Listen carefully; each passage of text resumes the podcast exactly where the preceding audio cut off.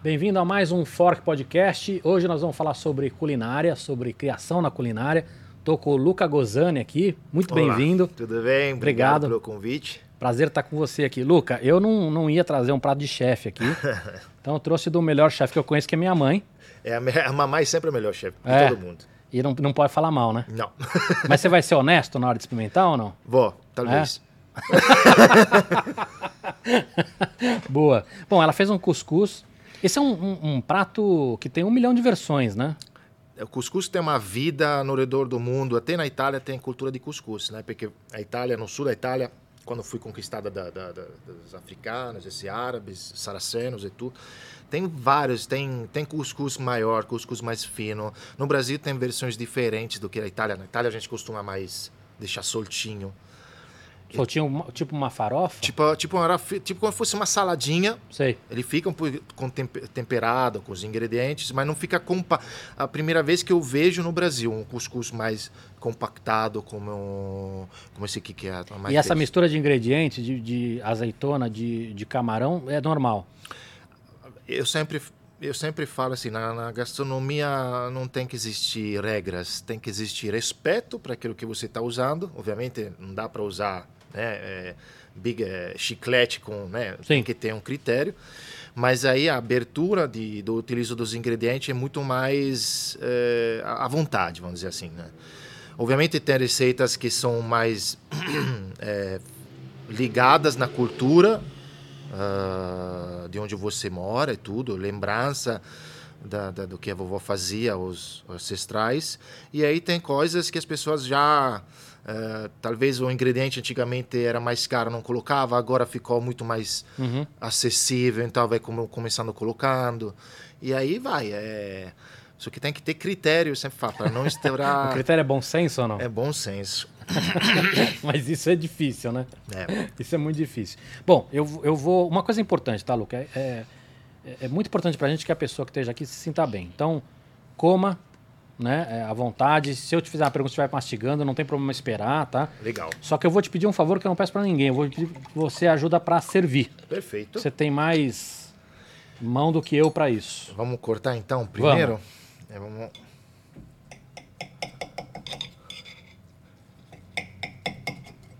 Prontinho. Desculpa, senhor, né? Ah, Mas... não tem. Esse, esse, não tem como. Que a gente também devia ter um, uma, uma colher melhor para pegar, né?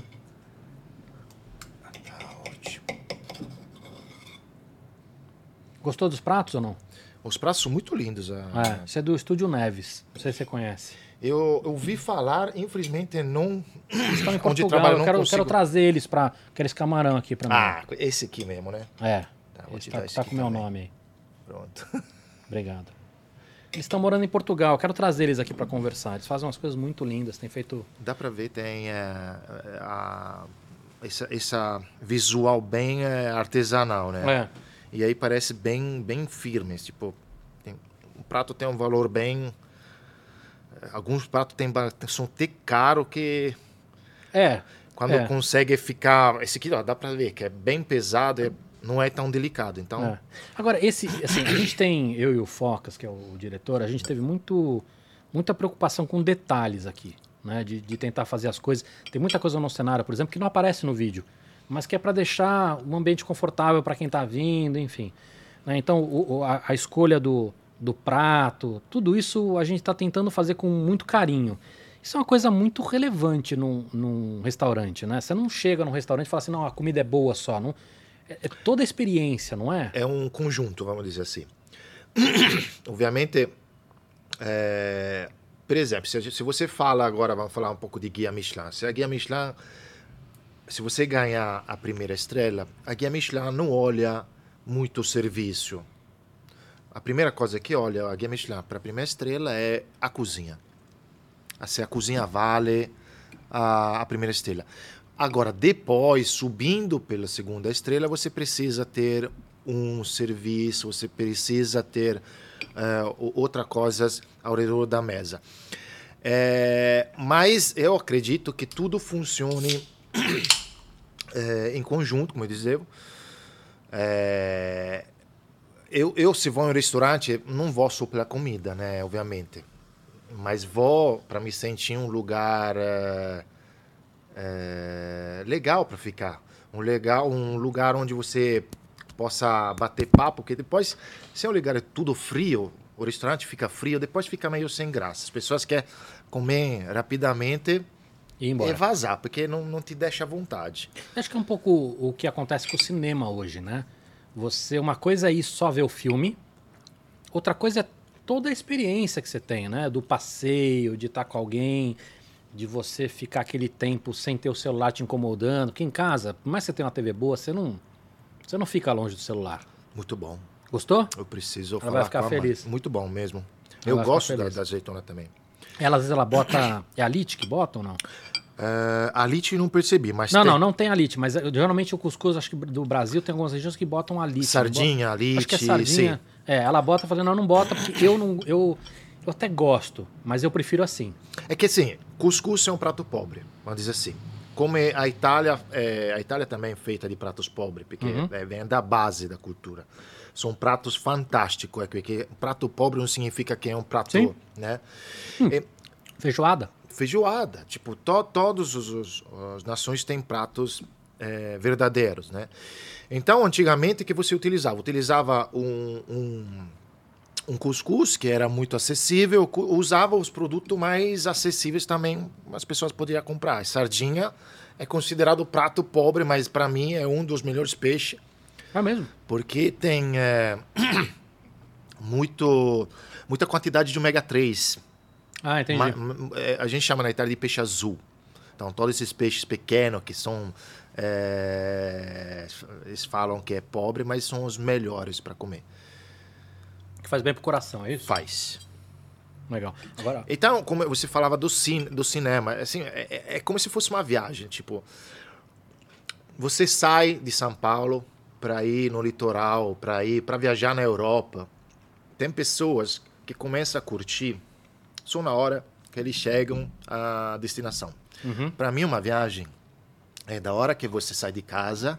Eu acho que até antes, Luca. Quando até antes, quando você pensa fazer a mala. Você começa a programar a viagem. Isso. Onde você eu já tá vou? Tá já é, já é gostoso. E aí, se você percebe, o teu corpo fica muito mais. com um espírito é. muito mais feliz, porque você já está com a cabeça. E aí, tudo aquilo que acontece uh, durante a viagem já é a, a aventura, né? Sim. Tem pessoas não, pessoa, aí fala, puxa, uh, poxa, as férias já acabaram, né? É, porque não focam. É. Agora, bom que você estava falando da, da Itália. Quantos anos você tinha quando você chegou aqui no Brasil? Hum, eu cheguei em 2007. Eu sou do 75, então acho que é 32. Não, 32. Por volta de 30 anos. Que ideia você tinha do Brasil? O que, que, você sabia do Brasil? Muito pouco. Muito pouco, não porque. O clichê. Futebol, samba. Samba, carnaval, Rio de Janeiro, porque, vamos dizer assim, para os, os, os, estrangeiros, o, a cartolina postal do Brasil uhum. é Rio de Janeiro, Sim. né? o que mais é publicizado. Sinceramente, não que. É que não, não. Naquele momento eu sou. Trabalhava, não pensava muito em outros lugares. Aí, desde que veio essa proposta, para vir para o Brasil, aí comecei a ficar empolgadaço mesmo. Só que mesmo assim, a, a ideia era Rio de Janeiro, Carnaval. Mas você foi direto para o Rio, né? Não, eu cheguei em São Paulo. Na verdade, em 2006 vi, conheci o grupo, é, fiz, é, fiquei uma semana assim e uh, tive a possibilidade de ir no Rio para visitar o lugar onde ia tocar. Uhum. E assim, nunca pisei antes, nunca tinha saído da Europa antes, né? Então, nunca pisei no Rio. Na hora que pisei, que o, que o avião pousou, eu assim, me apaixonei literalmente de Rio de Janeiro. Eu acho Rio de Janeiro uma cidade linda de verdade, que eu gosto muito de natureza. É, assim, me lembra muito o litoral de onde eu passava quando era criança, que tinha mar e tinha que montanha. Era onde? Uh, litoral da Toscana, Forte dei Marmi, uhum. onde tem o mármore de Carrara. Carrara, então me lembra muito a minha infância. E Murano Rio... é perto ou não? Murano é Veneza. Murano hum. é lá em cima. Eu me lembrava muito, muito. É, é assim, você vê tudo essa, toda essa vida de. É, no Rio você percebe a pobreza, é a riqueza tudo em um miolo concentrado, porque você sabe, né? Favela, tudo. Sim. Ao Não, lado até tem a porque pessoa... do, do morro você dá dois passos, você cai no mar. É muito concentrado mesmo lá. Não tem... Ao lado tem a pessoa que não tem nada e tá na rua, outro, Ah. se a 10 metros tem, tem dinheiro. Então me apaixonei, me apaixonei. Eu fiquei cinco anos lá e depois vim para São Paulo. E aí, São Paulo? São Paulo demorei para me acostumar. É difícil mesmo. Demorei porque, se sendo uma pessoa que gosta de, de, de natureza como liberdade, São Paulo, no começo, hum, estava me oprimindo um pouco. Concreto, tudo assim. Mas ainda Muito cinza, né? é cinza, faltava um pouco. Por isso que, assim, eh, tentei ficar perto, morar perto de Ibirapuera para ter um pouco mais de contato. De contato. Só que, sim, depois você percebe o que, que tem a mais São Paulo do que Rio. Então você vai contar pra gente. Assim, natureza, eh, Rio para mim continua sendo uma cidade maravilhosa. É, não dá verdade. pra comparar. Não né? dá para comparar. É. Só que assim, se você vê o lado ah, profissional, o lado até de segurança, o lado de diversão também, de estrutura. São Paulo, obviamente, eu te falo do São Paulo, encho, mas obviamente mal mal que você sai do centro de São Paulo, as coisas vão um pouquinho. Mas aí tem muito mais, especialmente pelo, pela restauração. É, a, a culinária aqui é- tem uma mistura muito mais rica, né? De... E muito mais profissional, imagino também, né? Não é que lá não é profissional, mas aqui você tem, você tem volume, você tem dinheiro, você tem. Aqui tudo roda, aqui o dinheiro roda. E Rio, infelizmente, devido. Bom, não quero entrar em polêmica, é, não, a mas. gente, a gente conhece. é, infelizmente foi, foi maltratada a Rio de Janeiro, porque poderia ser uma. Está sendo, né? Sim. E aqui em São Paulo é onde acontece. Onde acontece tudo. Assim, para mim, desculpa as outras. É, não, mas acho que é a né, percepção mas- de todo mundo, é a nossa também, né? E, e o capitão, assim, você, você percebeu como. Eu sei que infelizmente essa pandemia fechou vários lugares. É, não, que é foi pena. terrível.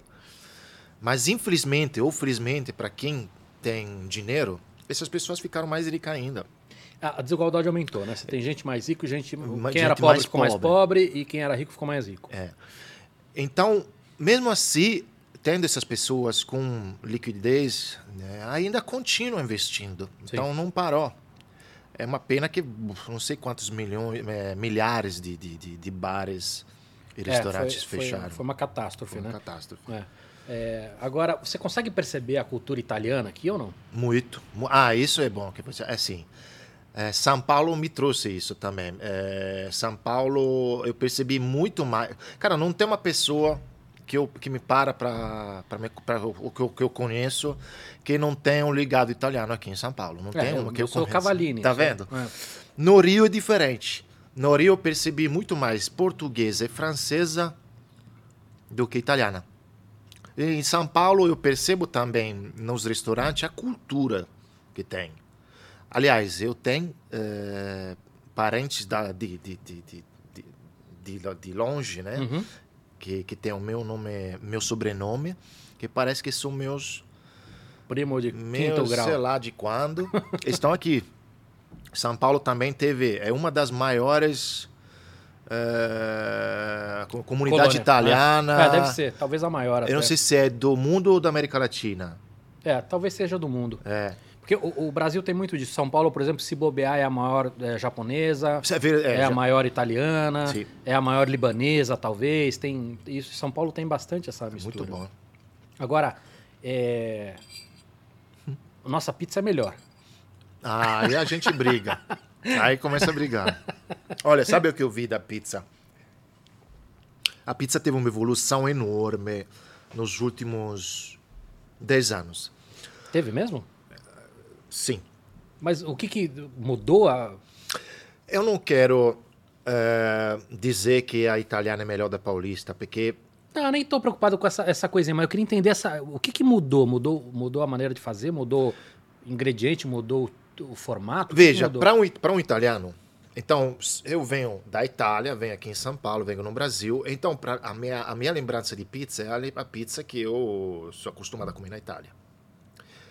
Que também lá tem, tem de porcaria, tem de boa, tem, né? Mas como é que era essa pizza? Ela era uma massa fina? O que que... Então, isso que é. Se a gente pega a clássica, é uma pizza uh, com a massa um pouco mais grossa. Isso aqui é a napoletana, que é mais conhecida também aqui. Uhum. Mas também tem aquela massa fina. Eu sou muito mais. Não sou. Odeio a pizza chiclete. Tá. Odeio aquela chiclete. Mas a evolução que teve aqui, eu percebi que a pizza que já existia era uma pizza onde a massa era meio docinha. Porque acostumavam colocando açúcar. Uhum. O paladar do brasileiro é mais puxado pelo açúcar. Não sei se é agrada alguma coisa mais açucarada. E, e era muito, muito, muito carregada. Aliás, tem pizzaria que faz muito carregada. Quando a pizza é tão... Quando você fala carregado, você está falando de grossura ou de quantidade de ingredientes? Quantidade de recheio, quantidade de mozzarella. Sei. É, e isso virou costume, virou uma coisa que entrou na cultura brasileira. Então, quando chega para você uma pizza é, feita igualzinha na Itália, que tem poucos ingredientes, mas que a pizza fica mais equilibrada, Entendi. obviamente fala, pô, é uma porcaria. Entendi. Por uma Eu questão cultural. Cultural. Mas acredito que, se você percebe, a pizza que é feita em São Paulo, aquelas antes de 5, 6 anos atrás, era uma massa mais pesada. É uma massa que tem pouco fermento ou com uma fermentação muito mais rápida. Isso faz o quê? Que você come uma fatia, duas fatias, você está estufado já, porque ela vai continuando fermentando no teu corpo.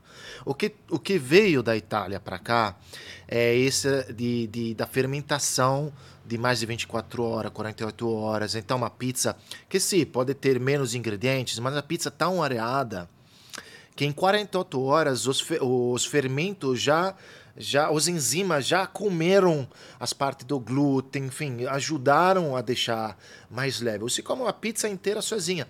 E eu me lembrava que quando eu cheguei aqui no Brasil, o italiano come uma pizza sozinho. Pizza grande. Pizza assim, quatro fatias, vai. Tá. Só que no Brasil, normalmente, é a costume o quê? Coloca duas pizzas no centro da mesa e a gente Sim. separa. Falei, não, eu como minha pizza, é... chega. Porque se você come uma pizza sozinho, fica estufado. Mas desse jeito você tá Entendi. de boa. É, eu, eu como uma quase sozinho.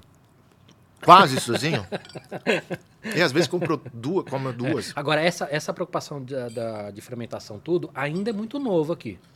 Porque você vê que ainda é um diferencial. Você percebe algumas pizzarias, ah, a gente tem fermentação lenta.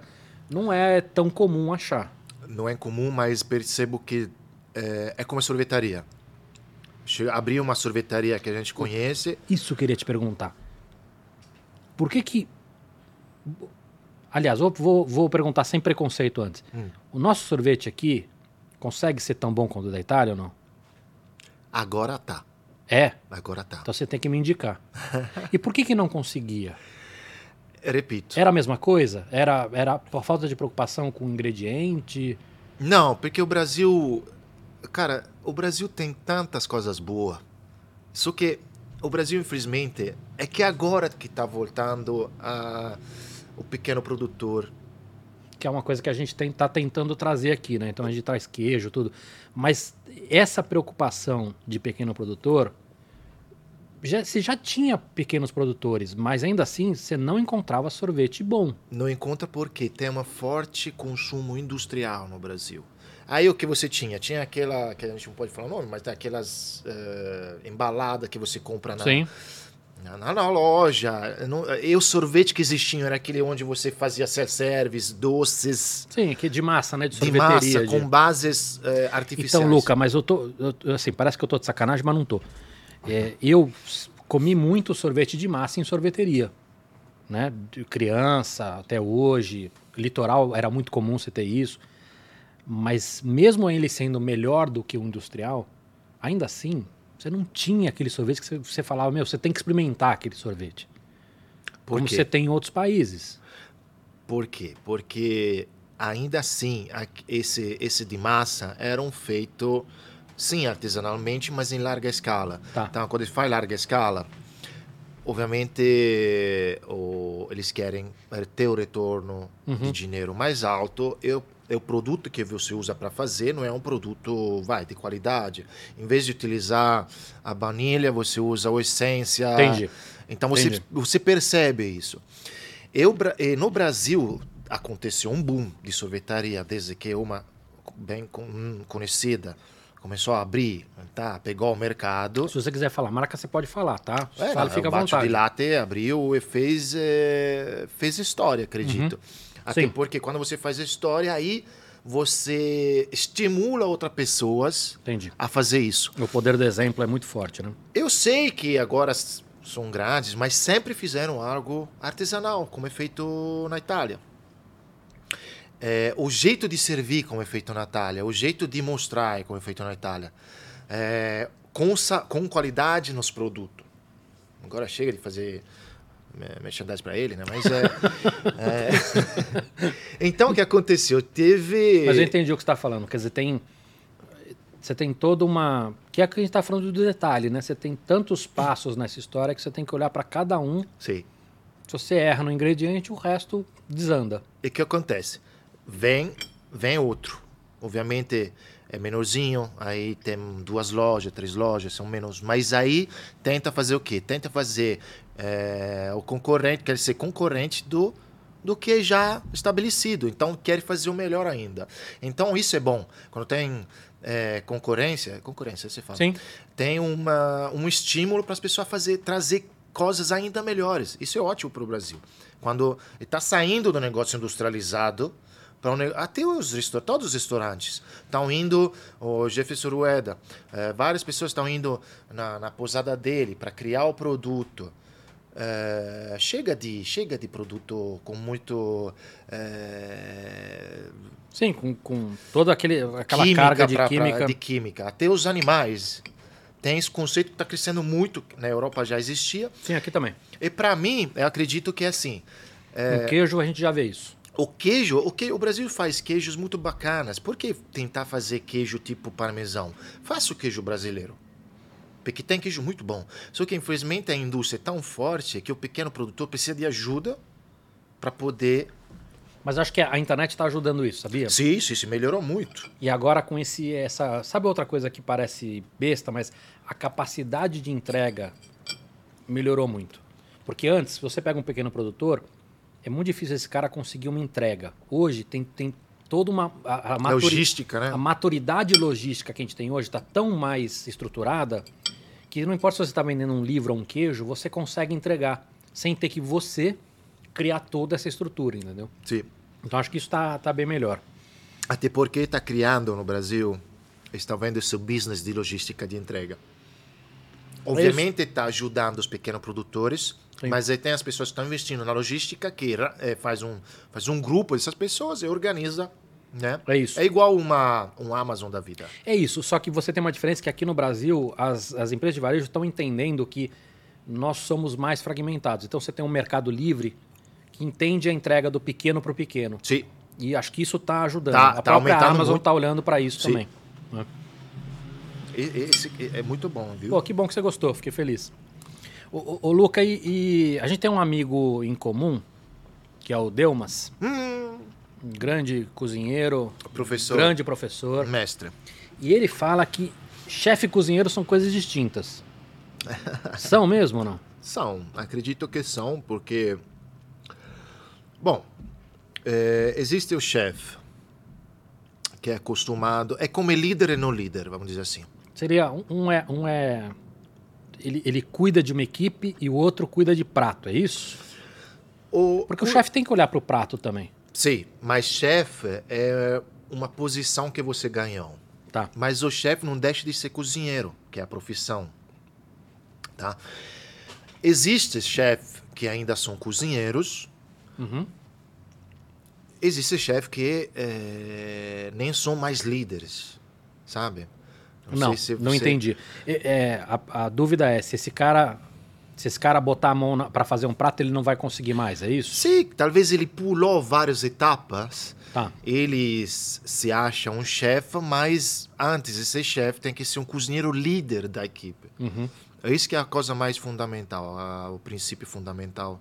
O, o, o cozinheiro é aquela pessoa que fica em cima, que controla da chegada até o final. É o chefe, às vezes, o chefe tem que ser isso. O que, que é um bom chefe? Um bom chefe é aquela pessoa que ainda se mantém cozinheiro, Uhum.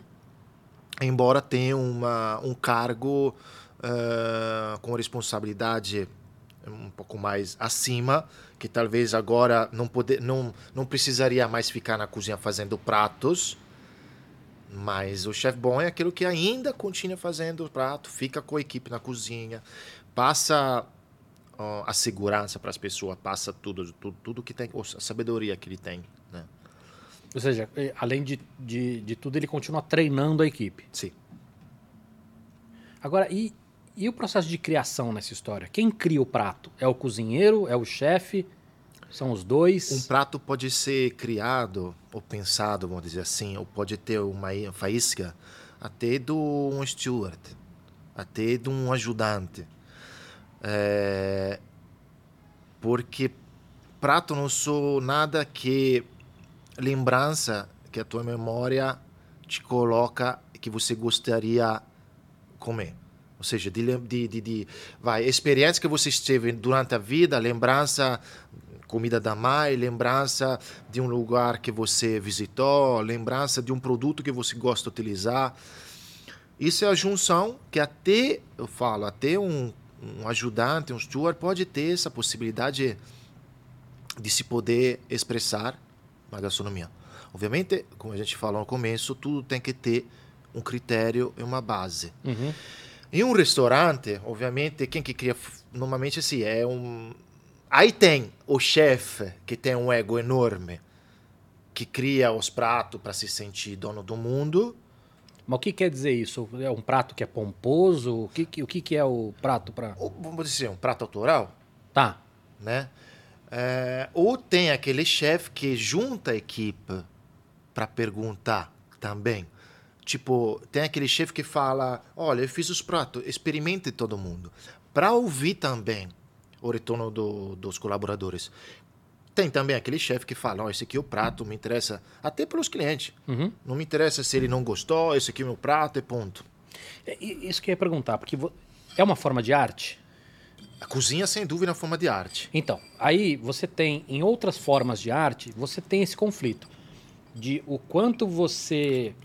E aí eu vou usar uma expressão que muito artista usa, mas que eu não necessariamente concordo. O quanto você vai macular a sua arte né, com a opinião dos outros e o quanto você vai se manter fiel àquilo. Como, como... Esse conflito na culinária é muito mais complicado do que uma obra de arte que você bota na parede. Sim. Porque eu, eu vou experimentar teu prato. Sim. Não adianta falar, não, este, este prato está bonito. Não, ele, ou ele está bom ou ele não está bom. Sim.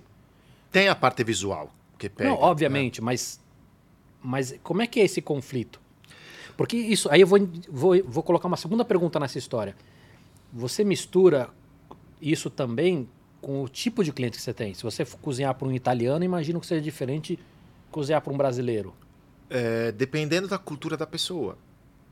Por exemplo, aí que a gente entra em outro negócio. Eu trabalho com brasileiros. Uhum. Brasileiro, obviamente, tem cultura brasileira, mas eles estão trabalhando uma cultura italiana. Para eles, é muito mais difícil entender aquele, o, que, o que você está fazendo naquele prato do que fazia o mesmo prato na Itália, sabe? Sim. É a mesma coisa de uh, um chefe brasileiro estar na Itália com comida brasileira e ter italianos, né? O sabor daquele produto que não está dentro da cabeça dele, sim, você pode ganhar, mas não é tão nativa é, e nítida como uhum. uma pessoa que nasceu lá.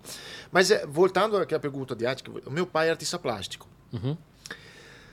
E cozinha é uma forma de expressar, se expressar. É, eu acho que a cozinha, além de ser uma forma de se expressar, é uma forma para emocionar as pessoas. É, quando você vê. Eu, eu não tento es, es, é, expressar minha cozinha pela. mostrando um prato bonitinho. Obviamente, eu tento fazer o mais bonito claro. possível, mas não é a primeira, a primeira coisa. Eu tento emocionar as pessoas no interior. Assim, é, quando você vê que aquela pessoa. Cara, igual fizeram vários filmes assim. É verdade. Quando aquela pessoa come aquele prato e, e volta, nossa. Eu me, Ratatouille tem uma cena maravilhosa. Isso. É isso, isso que é. Cara, é uma, um, um, um retorno para o cozinheiro enorme disso. Só que assim, não existe vários chefes assim, ou cozinheiro assim. Então, se você quer ser, quer ser artista na tua cozinha e quer fazer comida autoral, ou você tem dinheiro nas costas para segurar o teu restaurante, que quer fazer 10 mesinhas ou 5 mesinhas, Uhum. que o custo, sem dúvida, vai estar lá em cima. Mas você tá, tá com dinheiro, tá com dinheiro lá no banco, pronto, tô, tô curtindo, movimentado, mas os custos, o retorno não é, não é, né? Ou você é, faz uma comida, obviamente, se você, se você é dono do restaurante, você tem que ser também empreendedor. Então, se você é um, um chefe empreendedor, você tem que pensar também que a tua comida tem que ser vendida. Uhum. E se você é só arrogante é, e você ainda é ninguém, você tem que também fazer pratos que traz gasolina no teu bolso. Sim. É, isso não quero dizer fazer prato puxa-saco, mas tem que ter pratos com a base, é, ou seja, voltar àquele critério com o pé no chão. Entendi. Isso que é importante. Meu pai é artista plástico, como eu falava, mas hum, não tem dinheiro. Porque, um, depende como você sabe se vender pelo mercado. É, meu pai é uma pessoa muito introvertida, não gosta de se publicizar, blá blá blá, aqui e lá, já tem 86 anos e tudo isso, então. Mas é lindo, para mim, eu gosto. Só que às vezes eu brinco quando a gente eh, me mostra uma, uma, uma obra de arte, tipo, sabe, tem aquela obra de arte que o cara te coloca uma, uma cadeira no meio e fala, "Ei, cara, eu fico puto. Para mim, eu não, desculpa, não entendo isso. Para mim, a obra de arte é quando você dá forma a alguma coisa. Pode ser um, de- um desenho, pode ser alguma coisa, é, uma, uma, pode ser, como se fala, um- Uma escultura. uma escultura. As pessoas que colocam uma cadeira no meio e falam que aquele é uma obra. eu- Assim, aquele Você é. viu na internet que tem umas, umas cenas de que de repente alguém deixa cair uma pega- coisa e as pessoas ficam tirando foto achando que é uma obra de arte? Isso, eu não entendo. Assim, porque é, obra de arte é, é se expressar, é trazer algo, mas fazer esse negócio de colocar uma cadeira é tipo um pens- é, é- é- é colocar para você transmitir um pensamento. Mas acho que, cara, então não- eu tô, trisma- tô tr- transmitendo um pensamento, não tô te mostrando a belezura que pode ser. Ah, imagina Michelangelo colocar uma cadeira no meio e falar aquela. Eu não entendo, desculpa. É, É, isso que Mas não- é, eu, queria, eu queria ter te perguntado isso porque esse conflito do artista, ele é, ele é muito presente, né? De, dessa coisa de dinheiro. E tem uma outra coisa que eu queria saber também, é o seguinte, você falou sobre é, o ego e tudo. Tem uma outra coisa que eu tenho visto em muitas formas de arte, e eu acho que hoje em quase todas as profissões, que é a história da rede social. Quer dizer, não, não basta hoje você ser um bom profissional, hoje você tem que ser visto e ser mostrado. É um outro conflito para o artista também. é um conflito que, pelas pessoas que têm uma certa idade, Uhum. Ou eles têm pessoas que trabalham para ele nesse sentido, ou eles vão ficar excluídos. Porque, como você falou, tudo agora está virando. É, tudo é mediático. Está aumentando. Assim, imagina minha filha, as minhas filhas agora, que Tem que, toda que, hora. que idade tem suas filhas? É, uma, a Lisa tem 13, a pequena tem 8, a Sofia. Legal. Então elas já nasceram com a gente, É, natural. sabe? Então quando elas, quando elas vão estar com a nossa idade, cara, o que vai ter? A evolução. Só que assim, artista de verdade é pobre. Artista de verdade, de coração, que faz as Mas coisas. isso me incomoda, sabia? Essa, Também, essa- é uma esta verdade me incomoda. É porque uma é uma pena. verdade. É uma verdade, é, é uma pena isso, porque gostaria que meu pai tivesse feito. Mas eu acho que a gente devia trabalhar para que isso não seja mais verdade. Porque toda vez que a gente reforça isso, a gente faz com que o cara que é artista tenha mais resistência a ganhar dinheiro, você entende? Sim, mas também existe o problema das amizades na, em todos os, os, eh, os grupos, né? Tipo, eu conheço essa pessoa, eu vou puxar essa pessoa para cima. Pode ser até um Zé Ninguém, Uhum. que a comida dele é mediocre, ou boa, mas não é aquela coisa, só que assim, com a ajuda dessas pessoas, é conhecido. Sim. Igual... Mas você tem isso em todas as profissões, Luca. Pessoas que, Sim, que todos. têm destaque. Sim. Algumas merecem o destaque, algumas não merecem o Sim. destaque. Essa história do, do cozinheiro ganhar um ar mais pop no Brasil, isso já existia em outros países, né? por exemplo, na, na, na Itália ou na França, o cozinheiro, de certa forma, ele já tem um destaque maior, não tem? Aqui ainda não. Mas aqui você tem o- o- a- os que são mais pops midiaticamente falando. Por causa de TV ou de outras. Sim, não, o, vamos dizer assim, o respeito pelo cozinheiro no Brasil é, tem se você é Famoso. conhecido. Entendi. Agora, ainda assim, no Brasil, infelizmente, existe. Eu acho que está acabando isso, nova geração. Mas existe essa, essa, essa, esse jeitinho de, de, de escravidão, Mas você acha que isso é um preconceito ou não? preconceito, sim. Mas é um preconceito contra o trabalhador? Cozinheiro é um trabalhador de, de, de, de, É, é um trabalhador braçal e. braçal, Tá. igual um cara que, que tá trabalha a terra, sabe? Sei. Na Europa não. Isso era antes. Mas na, mas na Europa e até mesmo nos Estados Unidos, a gente percebe, por exemplo, você vai na Inglaterra, no pub, tá do seu lado tá o lixeiro e, e, e tá o, o, o mecânico e tal. Então, esse preconceito eu imagino que seja menor culturalmente, independente de ser cozinheiro ou não. Sim, E você acha que isso está melhorando aqui no Brasil? eu acho que está melhorando, mas é bem devagarzinho. Bem devagarzinho. Isso está melhorando e vai melhorar com as novas gerações. É, eu acho que sim. As suas filhas, a minha filha, minha filha tem 15 anos. O preconceito nessa geração dela ainda existe, mas é muito menor. É muito menor.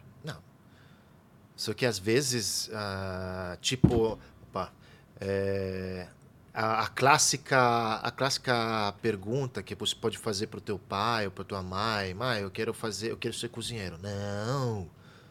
Você tem que ser advogado, você tem que ser engenheiro, você tem que ser, sabe? Então, maluca, vamos lá. Sem preconceito, tá? É uma profissão de merda. Sim. Sim. Desculpa. É. É muito mas, sofrida. Mas é, um, é uma, mas, mas não por isso. Não, não, eu não falaria isso pra minha filha, mas eu imagino que muitos pais que estão falando isso não é nem pelo preconceito, mas é pelo medo de ser uma profissão muito sofrida. É sofrida. Minha mãe, quando eu falei para ela, eu, eu ingressei na faculdade em 89, tinha 14 anos, que você começa com 14 anos, né? É, Quando eu falei para ela, ela falou, cara, tem certeza? Ele nunca, nunca falou, não, pelo amor de Deus. Você tem certeza?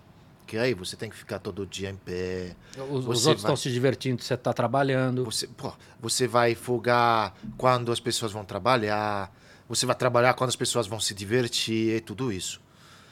Só que assim, como é que um menino de 14 anos, Que era teu caso. que era o meu caso, que é o caso das pessoas que estão ingressando, entender isso? Quando um menino é novo, não, ele vai, quebra, pô. Só que é isso, quando você vai. Quando você tem 30 anos, que você já fez 15 anos de, de carreira, a maioria talvez desistiu, mas o que, que você faz? Volta para trás? É, porque você está abrindo mão que de que uma você vida, né? Não Sim, é você só. abre muito. É... Isso, isso que é complicado.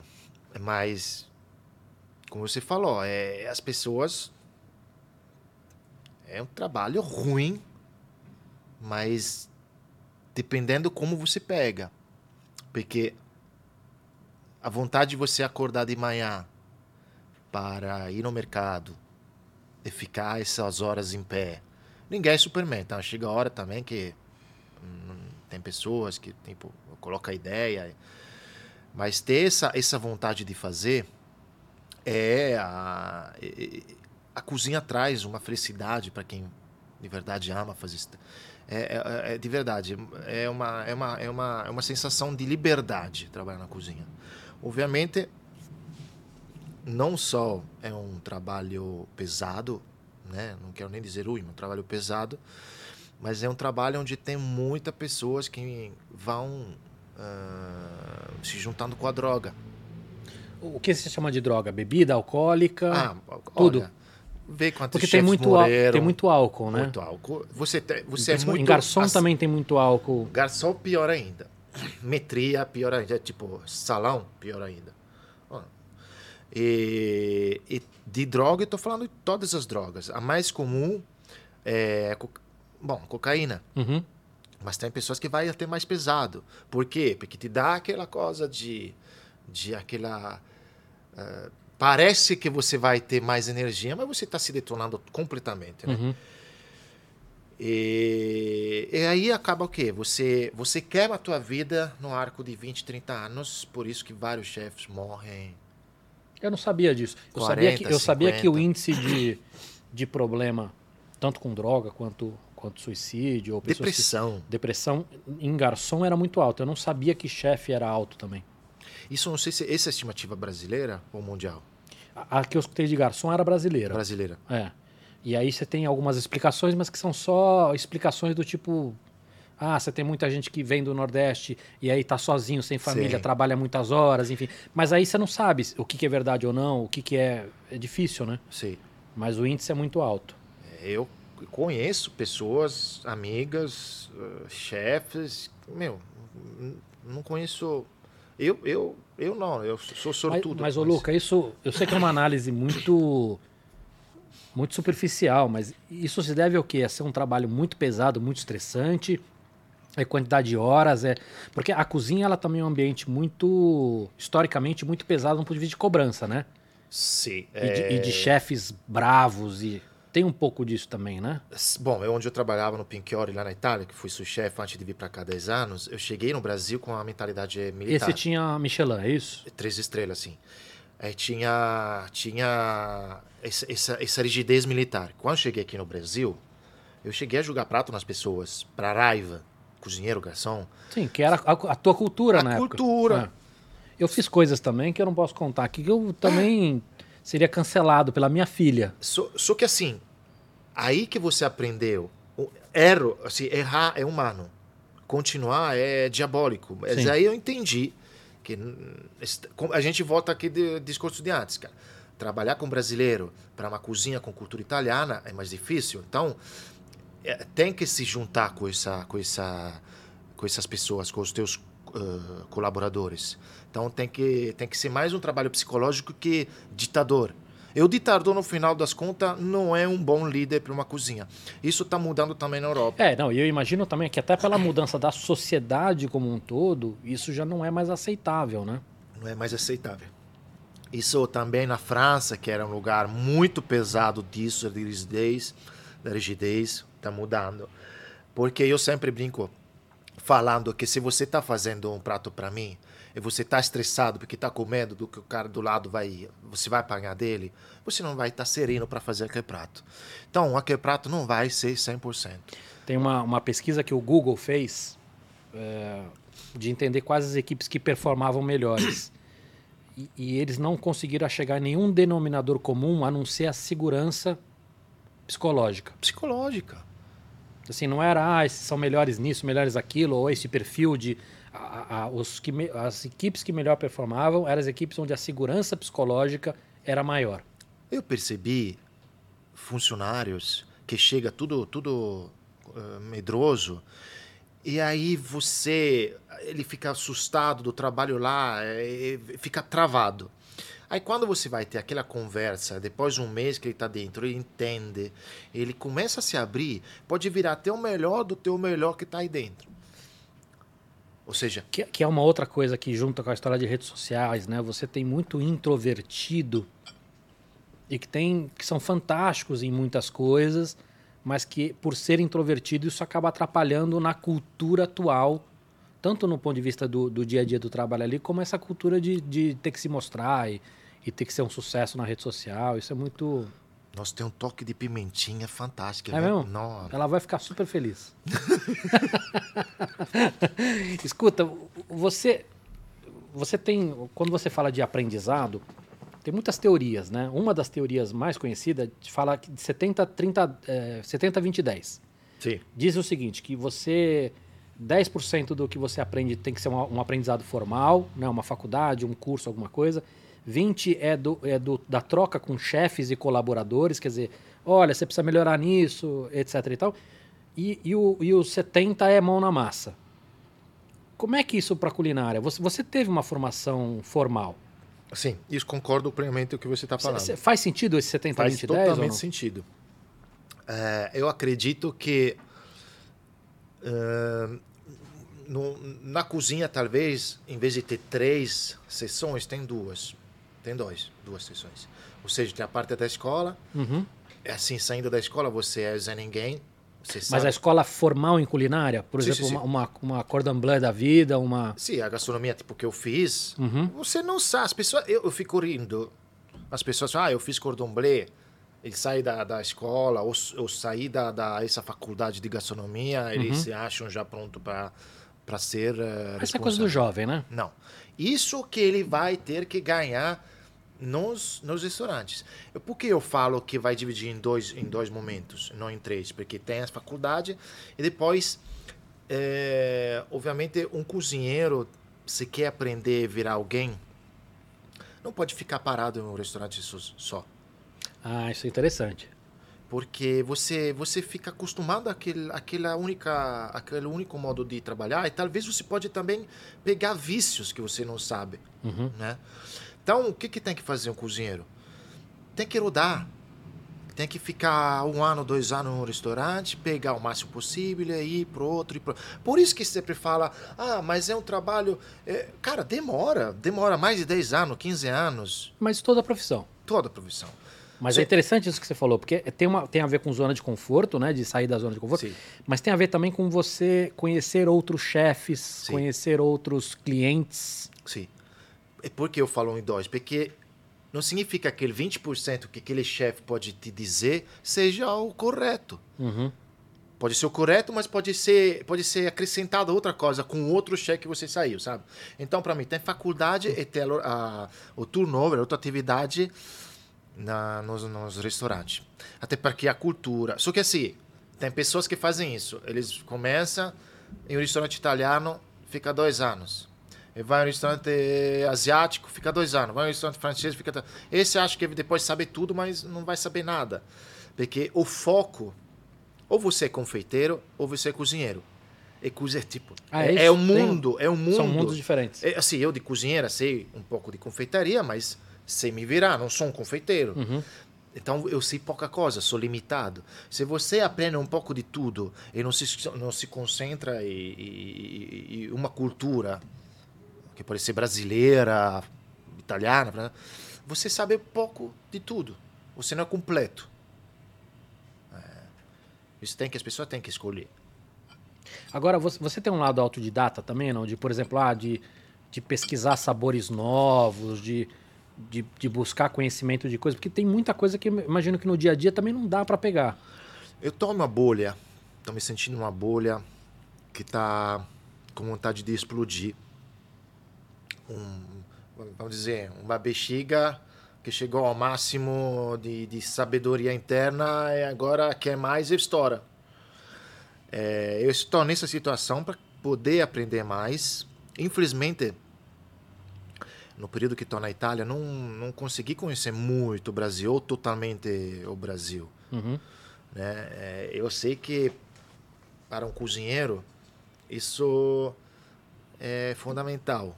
Aproveitar. Né? Você está no Brasil, você tem que aproveitar. Eu não quero dizer, talvez, para.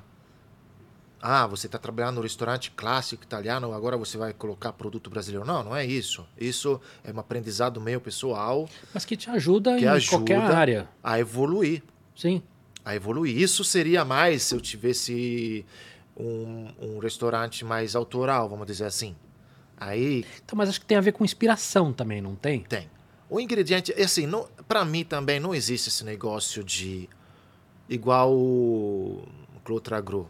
Eu gosto dele porque, Desculpa a minha ignorância, ele é um chefe famoso, é isso? sim, é francês que Uhum. vive uma, uma vida. O pai dele tem um restaurante estrelado na França, enfim. Uhum. O bacana dele é que é que eu acho também, não existe cozinha italiana, cozinha francesa, cozinha brasileira. Existe uma cozinha só. Existe cultura. Então você pode fazer uma cozinha com cultura italiana utilizando ingredientes brasileiros também. Esse que o, o Claude faz, né? Fez, está fazendo. É, é- é porque é muito limitatório, não? Eu sou, sou cozinha italiana, eu tenho que buscar só esse tipo de ingrediente, tenho que trabalhar e, e só o com cliente, esse tipo o de cliente não ingrediente. busca isso, Não. né? Ele não é. "Ah, Agora eu quero isso. Não é isso, né? Agora, usar um- um- um- um- um- um- uma carne de caça típica brasileira. Que Paca. seria paca. Nunca comi paca. É docinho. Mas, é, mas lembra alguma. Que é um porquinho. Lembra algum outro tipo de carne ou não? Porco? É, É. por aí. Que isso, é- isso- quando você vai no Nordeste experimentar fruta, Acho que é, né? que o cara fala, o que, que é isso aqui? Aí você fica, não, isso aqui é uma maçã com abacaxi. Não, isso aí é a fruta, né? Essa coisa de tentar. Esse aqui é animal. isso é paca. Paca tem gosto de paca, né? Essa coisa de tentar trazer coisa de quem não, não conhece, né?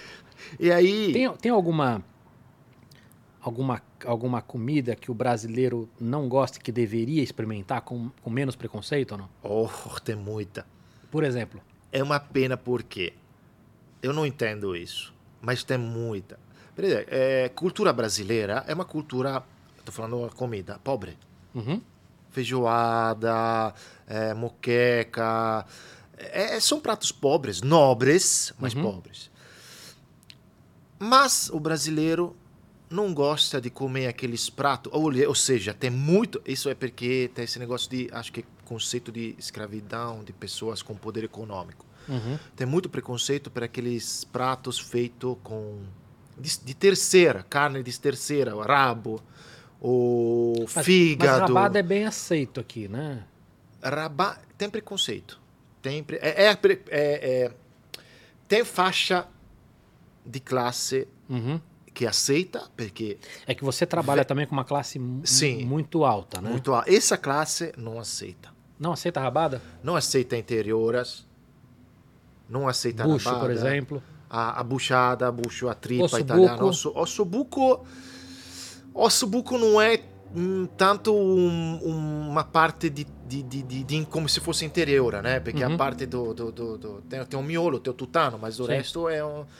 Então, é uma tristeza como só se usa produtos caros quando igual o peixe ninguém tipo eu sei que tem uma grande fatia brasileiros que usa mas é aquela fatia de classe baixa Sim, sim.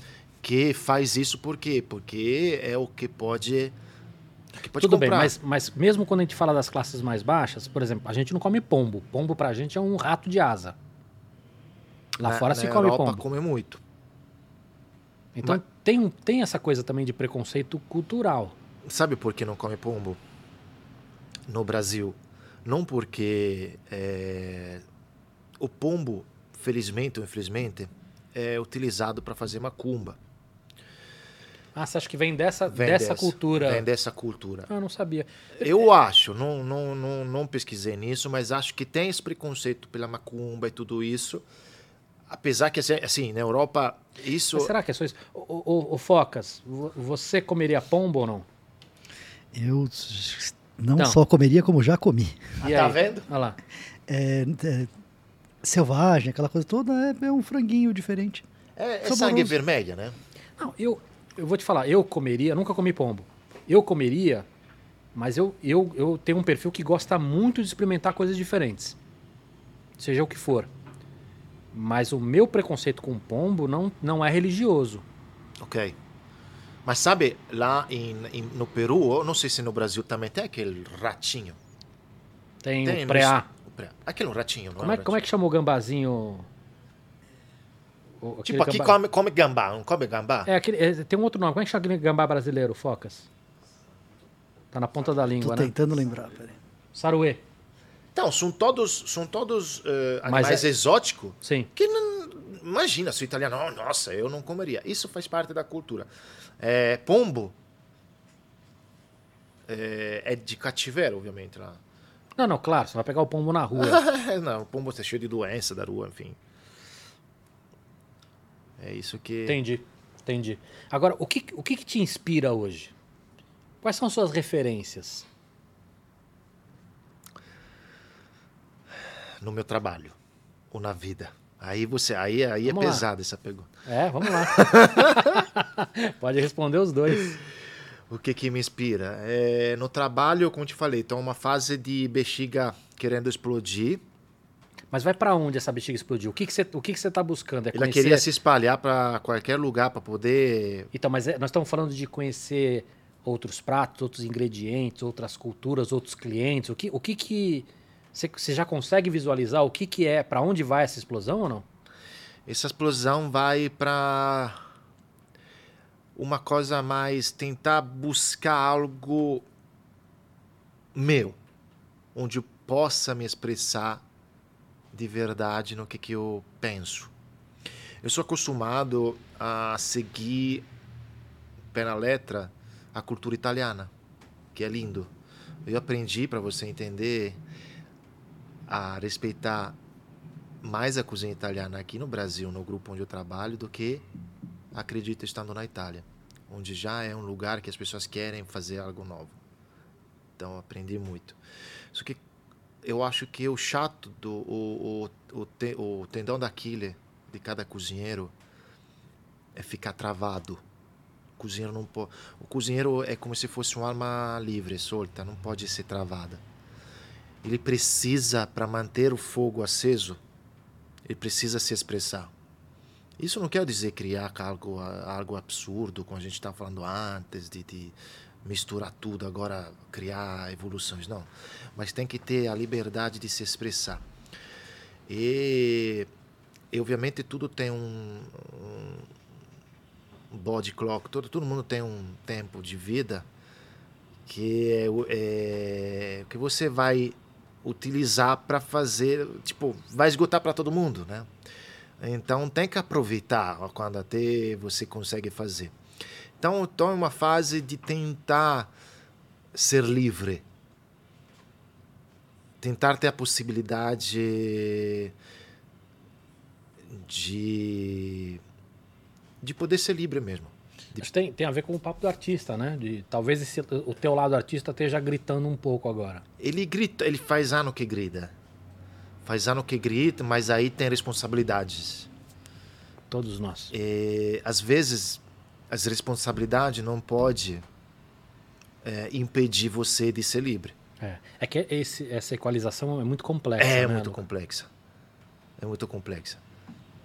É... Inspiração. Eu gosto. Por isso que quero ser livre. Porque, assim, cozinheiro viaja, cozinheiro tem que viajar. É... Tem, que, tem que trocar ideia. Cozinheiro tem que ser parceiro com o outro. Tem muito essa briguinha. Tem Quando isso. tem briguinha aí, é porque é aquele chefe com Mas tem ego. isso ou não? Tem muito. Tem muito. Facada nas costas. tá? Mas você diz dentro da cozinha ou no mercado de uma maneira geral? Não, no mercado. Dentro da cozinha você tenta ter uma equipe juntinha. Mas no mercado geral, existem chefes que trabalham para junção, que Uhum. não estão nem a ver se. Não, não, existe, seu ego está do lado. Tem pessoas que tá, não querem nem saber, sabe? Ele, ele te olha de cima para baixo. É, isso é importante. Então, poder viajar, poder conhecer novos lugares, poder conhecer novos E não é um processo de soma zero, né? É, e não é um processo de soma zero. Os chefes poderiam se ajudar e porque você não você não precisa ser melhor ou pior, não tem uma, não faz Não, sentido essa. Não, não tem. Aliás, fica mais forte. Sim, Fica mais forte. Tem pessoas que não entendem isso. sim. E os chefes, como o Alex Atala, foi o primeiro a ajudar ah, os pequenos produtores. Porque, assim, como a gente falava, o pequeno produtor existe, mas a dificuldade desse pequeno produtor bater a indústria, ou, é, né, eles precisam de apoio pelos, pelas, pela produção, produtos brasileiros, pelos queijeiros. é. então se juntaram para tentar ajudar. É. O, o Luca, e o, o- queria entrar um pouquinho no processo criativo mesmo, tá? Tipo, ah, você precisa criar um, um- um prato novo. Como é que é esse processo? Como é que, como é que na tua cabeça você, você, você vai, sente, experimenta, você tem que puxar isso que você falou de memória afetiva? o- o- como é que você faz? Olha, tem um prato eh, que coloquei no, no, no fazano. Eu, de verdade, consegui fazer. Um dia me lembrei, não sei porquê, um domingo eh, de quando eu era mais criança, quando eu era pequeno, eu morava em casa. Minha mãe, domingão, fazia aquele assado. Aquele cheiro gostoso, quando você acordava com esse cheiro. Sim. E esse- essa lembrança de, de, de sabor, de, de. Eu quis reproduzir no prato que consegui colocar lá agora no cardápio, que é um extracoto com uma crema de batata feito com queijo Minas. Obviamente a minha mãe não usava queijo Minas, mas gostei da. E aí conseguir. É, é, cara, é tão bacana quando você cheira, você, você automaticamente faz, puf, é o. É um, um transpon, é, Você vai ficar. Aquela cena do, Naquele do momento lá. que ele puxa o cara pra. Isso, e- e- esse aqui é o momento. É, eu sou muito passional. Às vezes eu busco, tipo, quando, quando penso um prato, eu não penso agradar a mim mesmo. Óbvio que tento fazer um prato gostoso que eu gosto de fazer, mas tento agradar o cliente. Então, eu posso gostar, mas o cliente não. Por isso que a gente troca ideia lá na cozinha. Mas aí também tem um momento, por exemplo, eu recebi um porquinho é, aí é, comecei a sessionar. Esse receber essa, essa, esse, esse porquinho já ligou uma, um mecanismo na minha cabeça que começou a pensar o que, que eu vou fazer com isso. Aí primeiro, na hora que você sessiona, vi- divide todas as peças, você vai pensando e começam a crescer na tua cabeça modos de preparo que eu acredito ainda sejam limitados, porque chefe de cozinha, cozinheiro, nunca para de aprender. Nunca. É um dos poucos trabalhos que você sempre vai aprender alguma coisa. Acho que todos são assim hoje, Luca. É, sim, todos, vai. É, é que eu sou... Não, não, é que isso, isso é algo novo, tá? Eu acho É. que hoje em dia todas as profissões são assim. No Você não passado. no- de é, você não pode mais parar. Não que não pode. Tipo, Não, você sim, tem que se fica reinventar. desatualizado e, e- Por exemplo, eu me sinto um pouco. Assim, ó, eu penso no que fazer com esse porquinho, mas eu me sinto, pô, mas é só isso que eu posso fazer com, com o porquinho? Ah, não poderia fazer de outro jeito que ainda não conheço? Isso que falta, sabe? Mas esse, esse incômodo é positivo. Sim, porque te acelera, né? Não, não te deixa cair para baixo, te, te coloca você pra, na pesquisa. É. E aí, na hora que limpava o porquinho, eu falei, nossa, eu vou vou fazer os pratos, vou, vou pensar como mostrar, porque estou fazendo no, meu Instagram, tô fazendo, comecei. Uhum. E aí estou fazendo a limpeza, estou fazendo com aquele corte de carne, estou fazendo dois ma maneiras, dois modos de, de dois pratos diferentes. Isso já te ajuda. E a experimentação? Você tem que experimentar. Você falou que você nunca para de aprender. Um prato, ele, ele você finaliza um prato e fala assim: "Ah, esse prato está redondo, eu não, não mexo mais? Ou, ou tem prato que você está a vida inteira melhorando? Uma Como é que vida inteira. O prato teu, eu sou muito chato. Às vezes, às vezes eu fico muito perturbado quando mais de um cliente ah, tem alguma coisa a ver daquele prato. Em que sentido? De, de reclamar ou de. Ah, o cliente falou blá blá blá. Sei, O cliente exemplo, ah, não que gostou, tá um blá, blá, blá. pouco... Aí tem que saber pesar isso, porque tem cliente que não entende o prato, né? Mas eu tenho que ficar do lado que o cliente tem que gostar. Então, eu não quero dizer que mudo toda vez que um cliente fala alguma coisa, mas isso fica como fica na minha cabeça como Um alerta. um alerta. E tem outros que talvez porque aprendi uma maneira diferente, outro porque vi um ingrediente diferente, ah, eu quero fazer com isso agora. Então, a evolução, acredito que faz parte de um cozinheiro, né? Entendi. O que que. O que, que Fernando, você traz mais um refrigerante para mim, por favor? Você quer mais água? Você quer um refrigerante, alguma coisa? Ô, ô, quer um café daqui a pouco ou não? Ah, cafezinho daqui É. a pouco, aqui é, aqui é, Vai comer mais? aqui é bom. O, pode, ó, isso aqui é todo nosso, hein? Ô, Luca, e cê- nessa evolução contínua, tem muita diferença de um, de um cozinheiro, de um chefe da década de 90 ou dos anos 2000 para cá ou não? É, é sensível essa diferença ou não? Teve. A gente pode identificar como nouvelle cuisine até a cozinha de hoje em dia. O que, que é novel cuisine? É uma, uma época ou não? É uma época onde teve uma época na França que teve um boom de cozinha eh, que depois foi trazida também para a Itália por um chefe, Obrigado. o Gualtiero Marchesi. que- eu quero a outra, Fernando. Uma normal. Obrigado. Eh, eles começaram a priorizar. Eles, o, o francês sempre priorizou a matéria-prima, né? Só que passou de um jeito rústico, vamos dizer assim, de comer, para um jeito muito mais elegante na finalização dos pratos. Então, os pratos tinham muito mais eh, mais ingredientes, tem muito. E isso foi mudando porque o conceito era menos ingredientes no prato para uma sensação melhor. Uhum. Porque se você coloca muita coisa, vira uma bagunça danada. Da Nouvelle Cozinha, ainda assim era uma cozinha para ser, pra ser toda, toda montadinha, era uma cozinha pesada também. E agora, a gente está numa fase, depois teve aquela fase molecular, com o Ferran Adrià, que teve um bom Então, mundial, Isso, isso dá para chamar de inovação? Sem dúvida. Eu Porque é muito acredito- diferente o que ele fazia, né? De Assim- mudar o, o formato.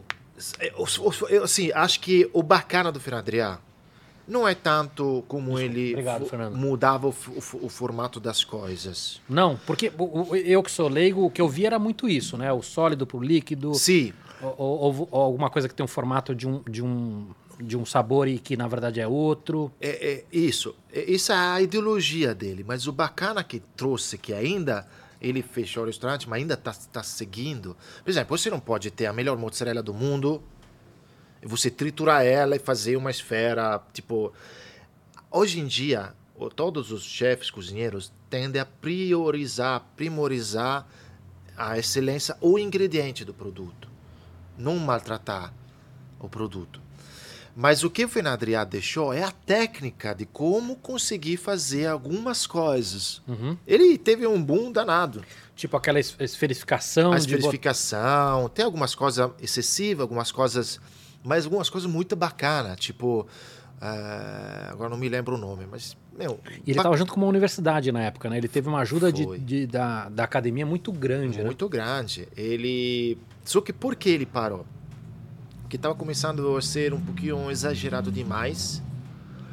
Ele percebeu que o mundo estava voltando na Terra, estava voltando ao produto, estava voltando. Cara, é tão difícil fazer eh, um produto orgânico que eu tenho que detonar ele. Não, eu vou te mostrar no prato. Por isso que agora você percebe tem prato onde as pessoas colocam até a raiz do, de um vegetal.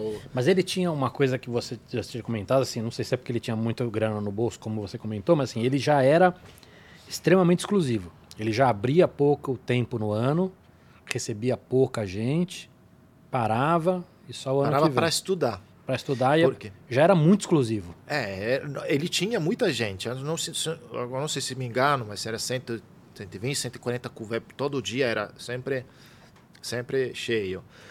E, só que assim, o que leva você, que você tem a possibilidade inovadora de fazer o que quiser, de estudar os ingredientes de um dia para o outro a fechar?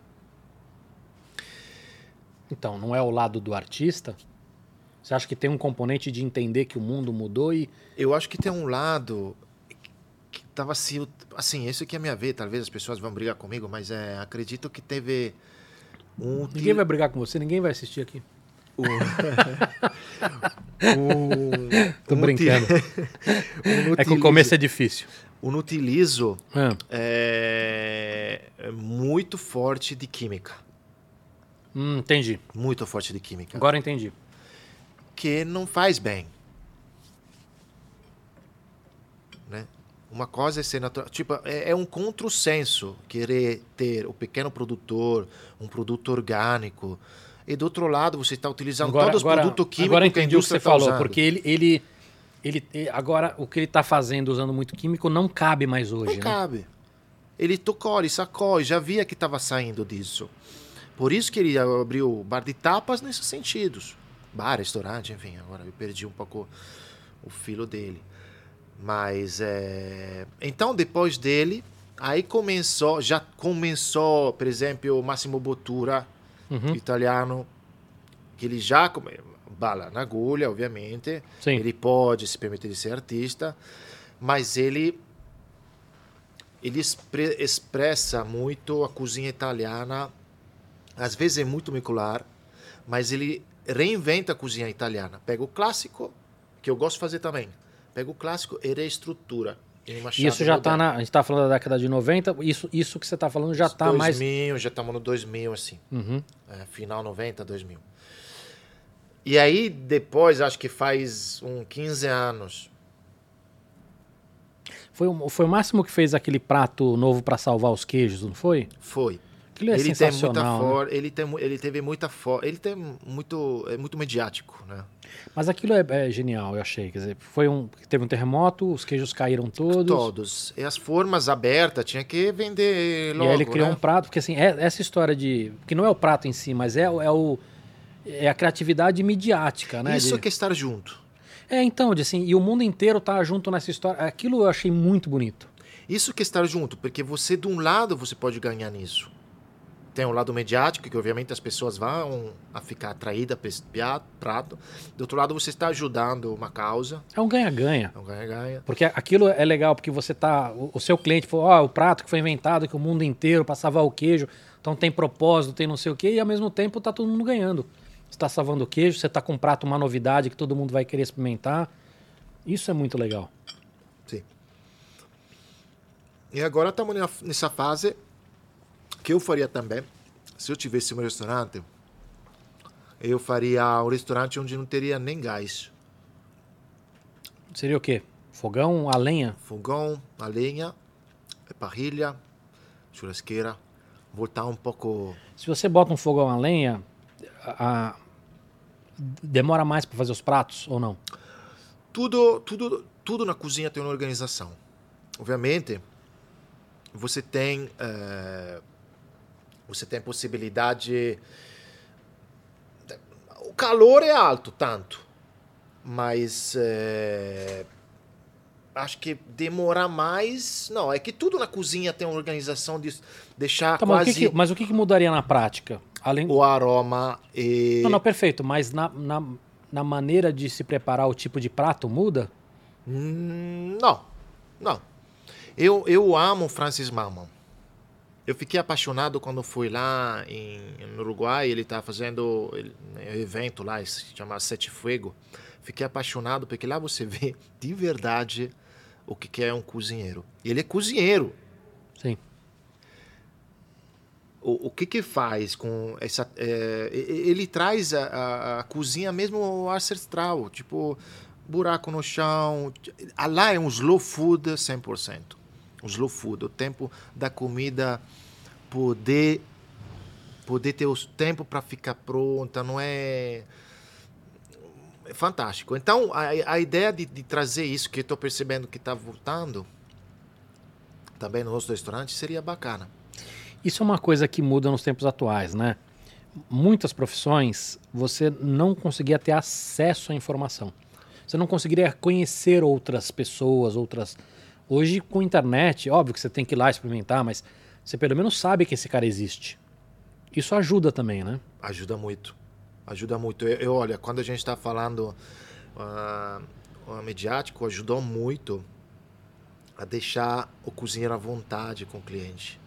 E hoje em dia, já que o, a mídia é uma janela dentro das cozinhas, os restaurantes estão abrindo, estão mudando o conceito. Não vai ter mais a cozinha que está escondida, porque o cozinheiro tem que ser escondido, porque é um trabalho ruim. Ou tá no baixo do, da cozinha, tá no subsolo e tudo isso. A cozinha hoje em dia faz parte essencial do serviço do restaurante. Ele fica, tem restaurante às vezes que tem cozinha no centro do, do, do salão, até aberto, para o cliente ver. É como se fosse. É, esse faz parte da experiência. Que se você quer ir no restaurante pra, só para se satisfazer fisicamente, para comer, você vai. Sim. Não, e tem alguns que são maravilhosos, né? Acho que no, no Dalvidito tem uma cozinha maravilhosa Isso. que você vê. Sim. Eu tô falando agora que estão no centro, estão abertas até. Não tem mais Ah, isso é separação. interessante. Isso já é uma coisa que já tem em São Paulo aqui ou não? Sim, se você vai no Chiclode do, do Clos Tragô, ele é assim. Ele tem a cozinha, o, ga- o, o, o, o, o- o cozinheiro traz a comida. Isso já era algo feito pelo Jacan, né? Uhum. O Jacan sempre gostava de trazer o cozinheiro, porque, meu, sempre teve essa briga entre cozinheiro e salão. Sempre. Que briga. Briga de. Talvez o salão não entenda o trabalho que o cozinheiro fez para chegar àquele prato final. Tá, o que você está dizendo é quem vai explicar para o cliente o que é o prato. Sim. Tá. E não só para explicar, mas também para trazer o que, que é. A gente está voltando nisso, o que sabe o que, que a gente está voltando? Nas tavernas.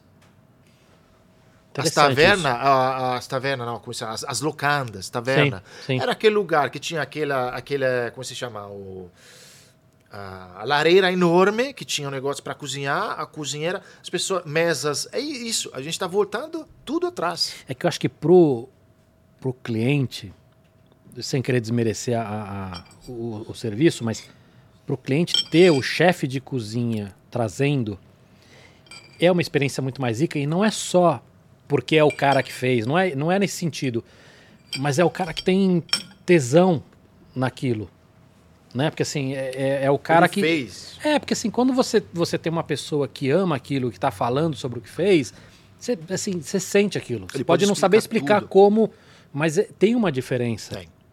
Né? Então, acho que a experiência fica mais rica também nesse aspecto. Não é, não, pô, não é- é pela exclusividade, ah, o cara trouxe para mim, não é isso. Mas aquela coisa de, de assim, pô, esse, esse cara tá me trazendo um pouco do amor que ele botou ali, ele tá... É, é mais legal. Isso é legal. Por isso que a gente está voltando. Vou pedir para você me servir um, um pouquinho mais aqui. Ah, esse aqui. Agora você falou de aproximar do, do cliente, né? Além dessa história, hoje você não tem mais um crítico, você tem um milhão de críticos. Essa cara que você É, a fez. cara de. Obrigado. Essa cara que você fez Olha, foi ótima. é, o crítico Mas É. ó, tem um lado bom. Tem um lado bom. Tem um lado bom. Eu acredito, eu não tenho nada contra o crítico, né? Obviamente. Mas é tão difícil. É Existe tão ainda o complexo. crítico tradicional? Ainda existe ou não? Porque os veículos perderam muita força também. Tradicional, olha, eu acho que o único que, que ainda se mantém é a guia Michelin. Eu, quando falo tradicional, Uhum. é aquele crítico que você não sabe que é um crítico. Que ele vem duas, três vezes por ano, quatro vezes por ano. Que ele paga a conta, vem um casal, vem uma pessoa só. Isso, para mim, é ser uma coisa eh, séria. Você não reconhece o crítico? Não reconhece. Mas não tem aquela coisa dos críticos super conhecidos ou não? Porque eu- os críticos que eu conheço eram aqueles que escreviam em jornal. O cara tem nome, você sabe quem Por ele exemplo, aqui tem no Brasil. Uhum. Só que assim, você conhece aquele crítico, porque você sabe quem é, mas eles também utilizam uma.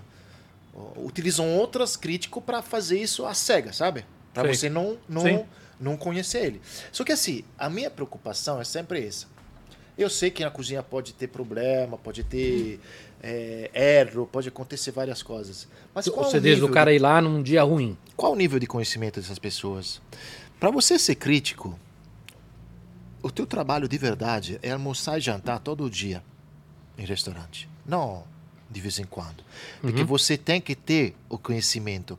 E não pode ser só uma, duas, três vezes por ano. Então, mas o que você está dizendo não é só eu almoçar todo dia, mas se eu quiser fazer uma crítica do teu prato, eu tenho que comer ele, sei lá, pelo menos três, quatro vezes num período isso, de seis meses. Isso, isso. Porque senão eu pego um dia ruim ou, ou, ou um dia muito bom. que acontece, infelizmente.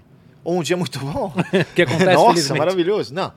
É, e isso, isso deveria acontecer, que eu acredito que não acontece. Uhum. É, só que assim, a gente está falando de arte. Vamos dizer assim, vamos falar de arte. Uhum. Vamos, vamos falar de um restaurante que tem uma comida autoral, ok? Então, que faz prato incomuns, ou pensados pelo chefe, bacanas e tudo.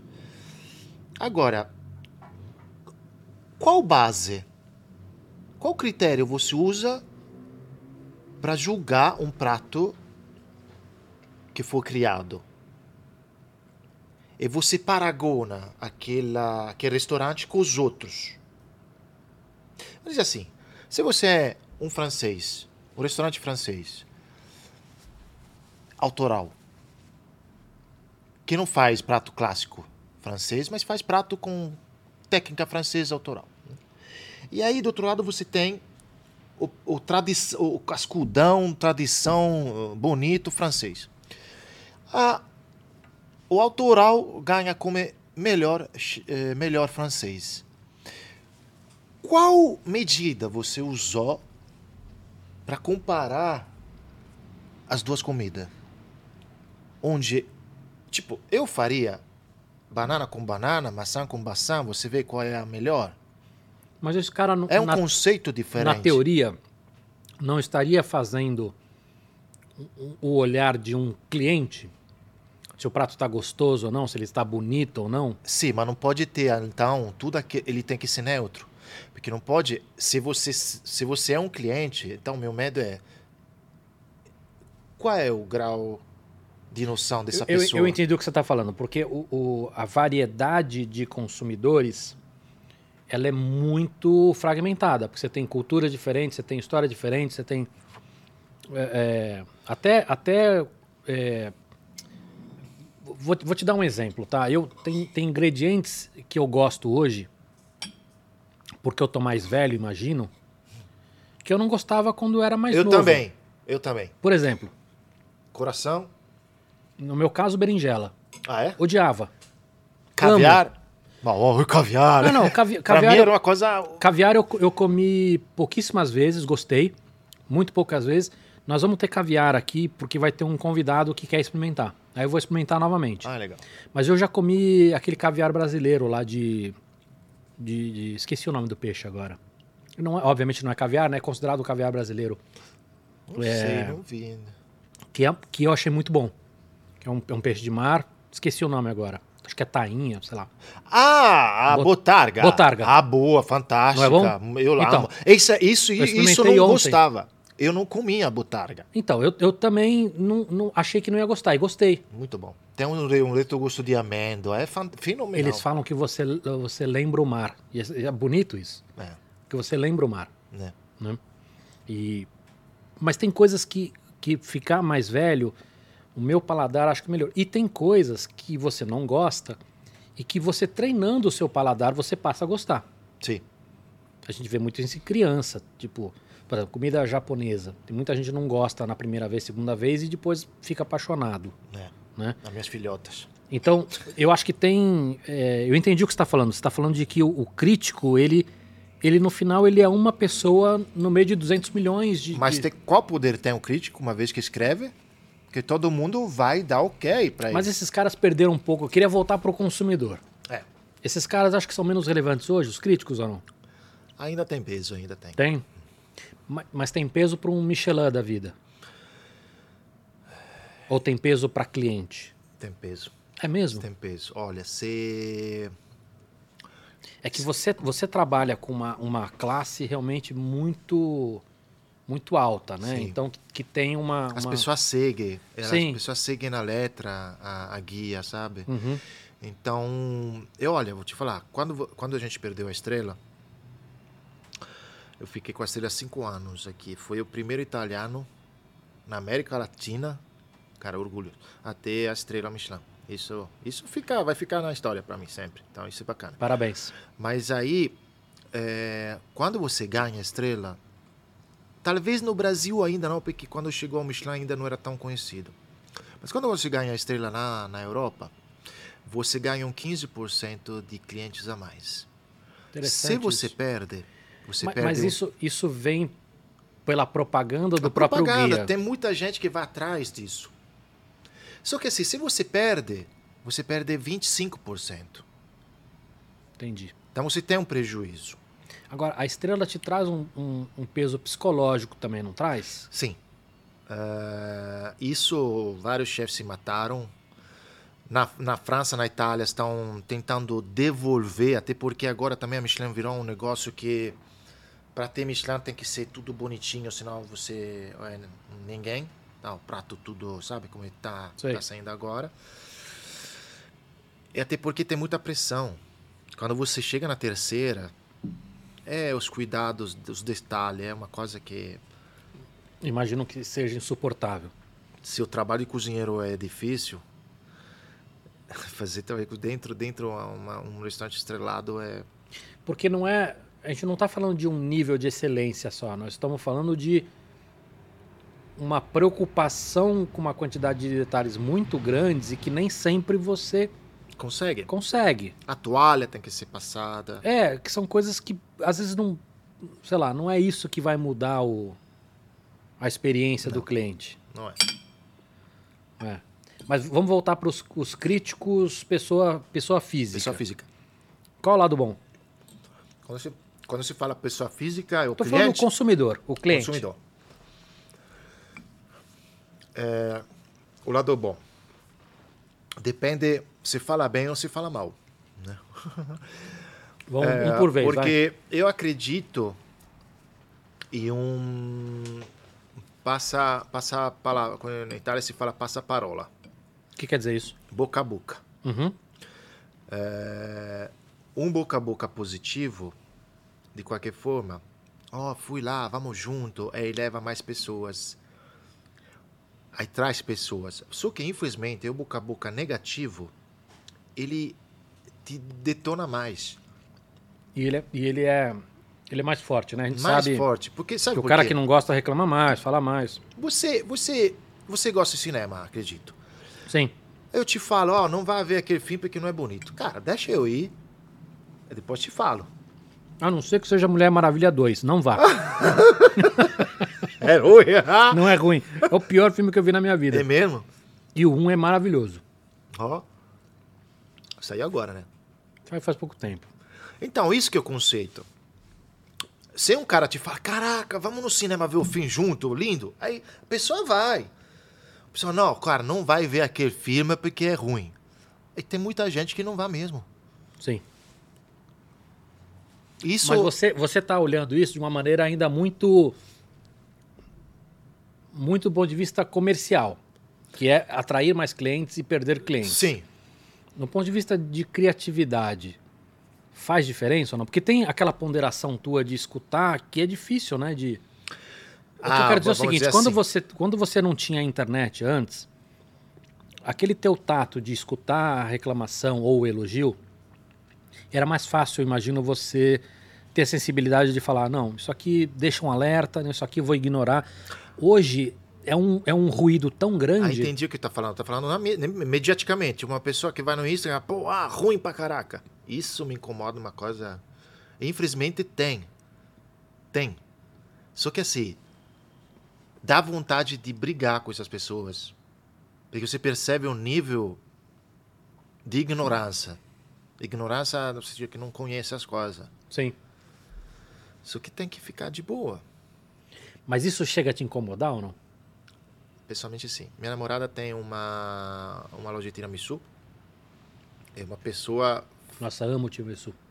uma pessoa lá falou tal de tal, não tem nada a ver. Eu falei, ah, tá. Mas eh, de onde você é? Não, porque eu viajei. De onde você é? Ah, eu sou Bélgica. Sou da Bélgica. Então, nem tá na cultura dela, né? Mas a gente, tipo, não gostou? Ok, tipo, a gente tem que entender. Você tem que pesar isso. Quantas pessoas? Ah, uma sobre 100 mil que não gostaram? Ah, Uhum. tanto faz. Ah, são 50 mil versus 60. Pô, meio e meio. Aqui não é. Mas, É, acho que é, é, essa, essa, essa conversa, ela é muito... Porque a história das redes sociais, como eu falei, hoje pega todas as profissões. E essa história, ela é muito constante, né? E o que a gente percebe hoje é que existe uma minoria que grita demais e geralmente é- essa gritaria é contra, porque né? quer se mostrar. Que quer se mostrar, ou às vezes, sei lá, e, e que e faz isso por puro prazer, enfim. E hoje, dependendo da profissão, você tem inclusive coisas que são é, é, pagas, né? Sim. É, isso dificulta muito para o artista, não importa se o cara é um comediante ou se ele é um, um cozinheiro, conseguir pegar esse feedback. Porque você tem pessoas que te amam e que qualquer coisa que você fizer vai falar que tá maravilhoso. Sim. Pessoas que te odeiam, que que qualquer coisa que você, que você fizer vão chamar você de nazista. Por isso que eu Né? É, é, e essa ponderação é muito complicada. tem que ficar imparcial. Tem que ficar uma pessoa neutra. E não ser diferente do que você é. Mas aí é bacana quando, quando essa pessoa. É bacana também ver do outro lado os teus clientes, no caso Tiramisu, eles brigaram com ela. É, isso é legal. Sabe? Você vê os seus clientes defendendo. né? Defendendo. Isso foi bacana. É? O, o fato de você ser profissional te faz curtir menos algumas refeições ou não? Por que, que eu estou perguntando isso? Porque às vezes quando você conhece muito de um assunto, na hora de consumir esse assunto, você está trabalhando também. Sim. Sim, a gente sempre é. Você entendeu o que eu tô falando? Você fica come- analisando, pô, como é que o cara fez. Isso te faz curtir menos, às vezes, alguma refeição ou não? Sabia que agora que você falou isso, acho que não existe uma vez que um cozinheiro sai pra curtir. Jantar pra curtir. É ruim isso, né? Porque é o que você ama. Cara, se você parar pra pensar, você não vai, não, eu quero só ir no restaurante, quero... ter-" a gente não, não faz isso. Sim, tem um lado de, de, de, de, de, curtição, mas sempre você vai lá, cara, tua cabeça sempre vai ver Não para. o, o que... o- ah, cara, é ruim, não, poderia ter feito assim, assim, assado, eu faria... É verdade, nunca parei pra pensar. É, É esquisito isso, né? a gente vai. Ah, eu vou comer lá no restaurante do meu amigo. Eu não vou para passar o dia. Vou, para mim vai ser um momento de aprendizado. É isso, você tá, você tá o tempo todo trabalhando. Você não desliga. Ah, e aí, ó, bebe. O cozinheiro fica sempre feliz. Você, você, a gente falou muito sobre culinária brasileira e, e de outros países. Como é que os outros países enxergam a culinária brasileira? A, brasile... a culinária brasileira tá no auge. Agora, Muito no auge. por quê? Graças a Alex Atala, um trabalho que já está fazendo faz anos. Uhum. Alex Atala foi a figura do Brasil no exterior, no exterior né? É, pela Guia Michelin, e tudo aquilo que organizava com, com, com o conceito dele e tudo. E que tem toda a história, e, e a história dele de buscar ingredientes bra- brasileiros diferentes está muito em dia com o que se busca hoje no mundo também que você falou, né? E sabe, e sabe quem, assim, a busca agora é muito mais do cozinheiro de fora do Brasil do que as pessoas que estão fazendo uh, comida brasileira aqui. Acredito, cozinheiro de verdade. Tem vários cozinheiros chefes, vários chefes famosos vieram no Brasil meio para encontrar essas misturas de sabores que o Brasil tem, essas variedades de, de aromas, de temperos que eles têm. E agora está em auge. É, isso dá para ver também lá na, na minha cidade, que foi esse verão aí, dá para ver já que encontrar produto brasileiro. Tipo o quê? Ah, encontra fruta, encontra ah, as raízes. Agora, carne é brasileira, que brasileira, o Brasil é um dos maiores exportadores de, de carne. Uma das coisas que eu separei para te perguntar aqui era, muito em breve, a gente não sabe se vão ser 5 anos, 10 anos, 15 anos, a gente vai ter carne impressa em 3D. Ah, eu vi falar disso. Isso já está rolando. Mas para aquela vegana? Não, é carne carne. Não, como é que faz? Você pega, você pega a amostra do tecido do boi vivo, Mentira. ou seja, você não machuca o boi Olha, e você faz uma você cultiva aquela, isso já é feito hoje para medicamentos.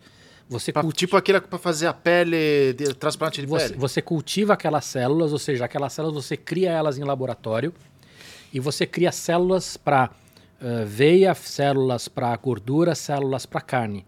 E aí a impressora faz aquela carne do jeito que você quer. Então pode ser feito os órgãos também? Sim. Putz, chegar assim. Não, fantástico. A gente vai ficar eterno. É, por aí. Tomara estar vivo. É. quando- Mas a loucura dessa história é você vai poder fazer a carne que você quiser, porque você fazer uma carne de segunda ou de terceira dá na mesma. Mas quanto tempo demora para fazer um, um De- da, da cultura até a impressão, é, mais ou menos 12 semanas. Só que se você imaginar que uma carne normal dura dois anos, Quanto vai custar essa carne? hoje muito cara, no futuro muito barato, porque você não tem transporte, você não tem a necessidade de. de Por restaurante pode fazer a própria carne. No futuro vai. Talvez não faça sentido o restaurante fazer a própria carne, mas você vai ter alguém em São Paulo que talvez esteja dentro de um prédio, de um, de um dark kitchen da vida, fazendo carne de primeira. Porque você não precisa mais do gado. Você precisa de um gado. Agora eu faço uma pergunta para você. O que você acha disso? É, Então, mas é isso que eu queria te falar, porque tem uma, uma questão de aceitação cultural e que é muito maluco, porque você não está machucando o gado, você não vai ter doença, você não vai ter transporte que vai prejudicar o meio ambiente, ou seja, do ponto de vista do- das coisas que incomodam a sociedade hoje, é maravilhoso. Por outro lado, Ética. é tudo é maravilhoso. Por outro lado, tem um lado que é não natural porque você está imprimindo a carne. É.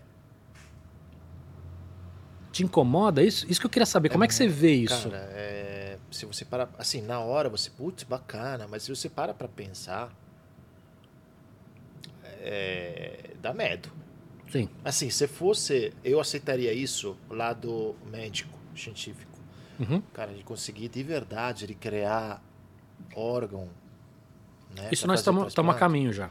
Isso é uma coisa fantástica. Aí brigaria com todo mundo que estaria contra isso. Sim. Agora, pelo restaurante, eu não, não sei. Por quê? Porque é como se eu te falasse agora, e provavelmente vai acontecer, os restaurantes com os cozinheiros robô. Você tira a alma e a paixão do que é a essência desse, desse trabalho. É...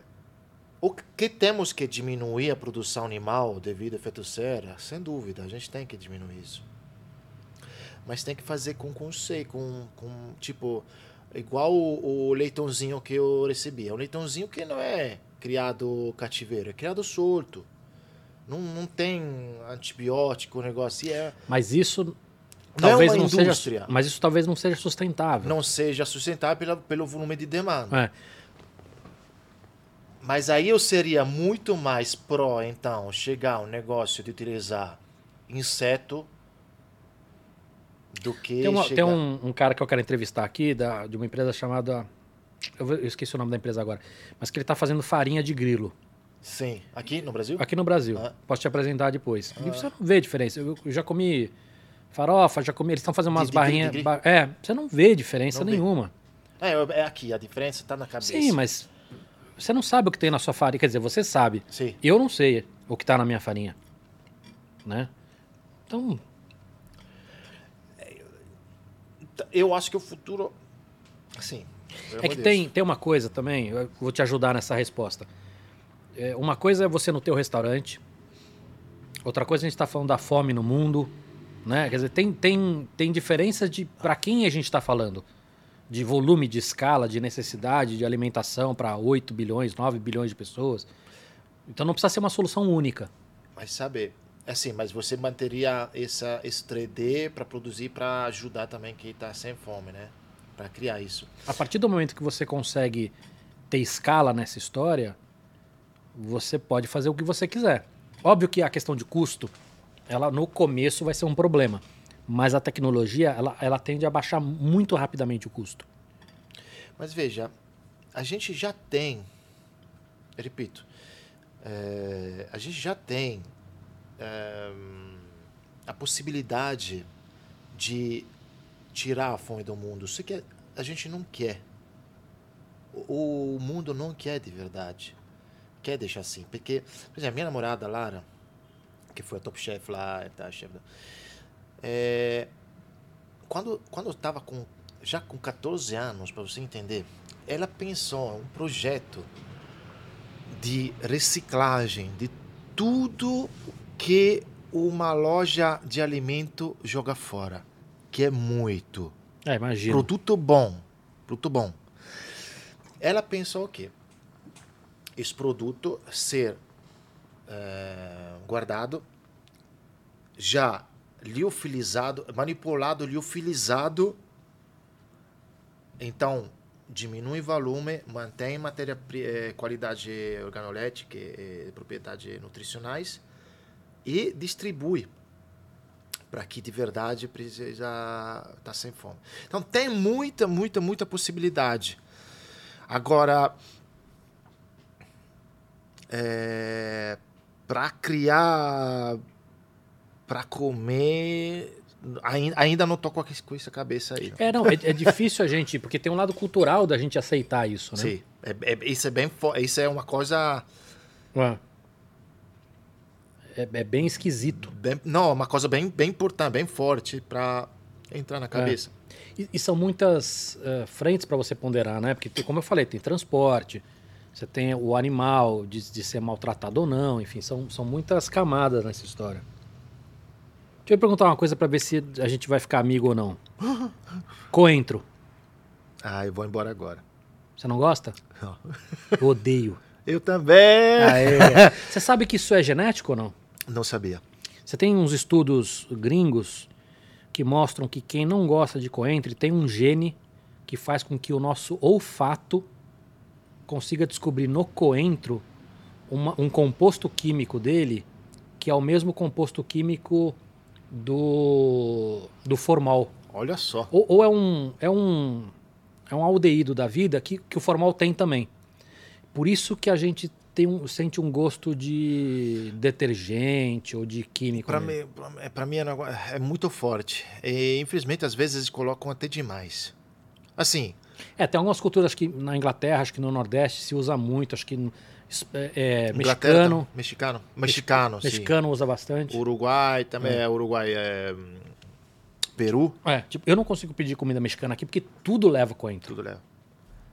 Eu não, E- eu não, não consigo. e- Tem e- pessoas e- que sabem, E sabe, você sabe que parece que dependendo da maneira como você manipula ele para fazer a comida, você quebra esse a fibra.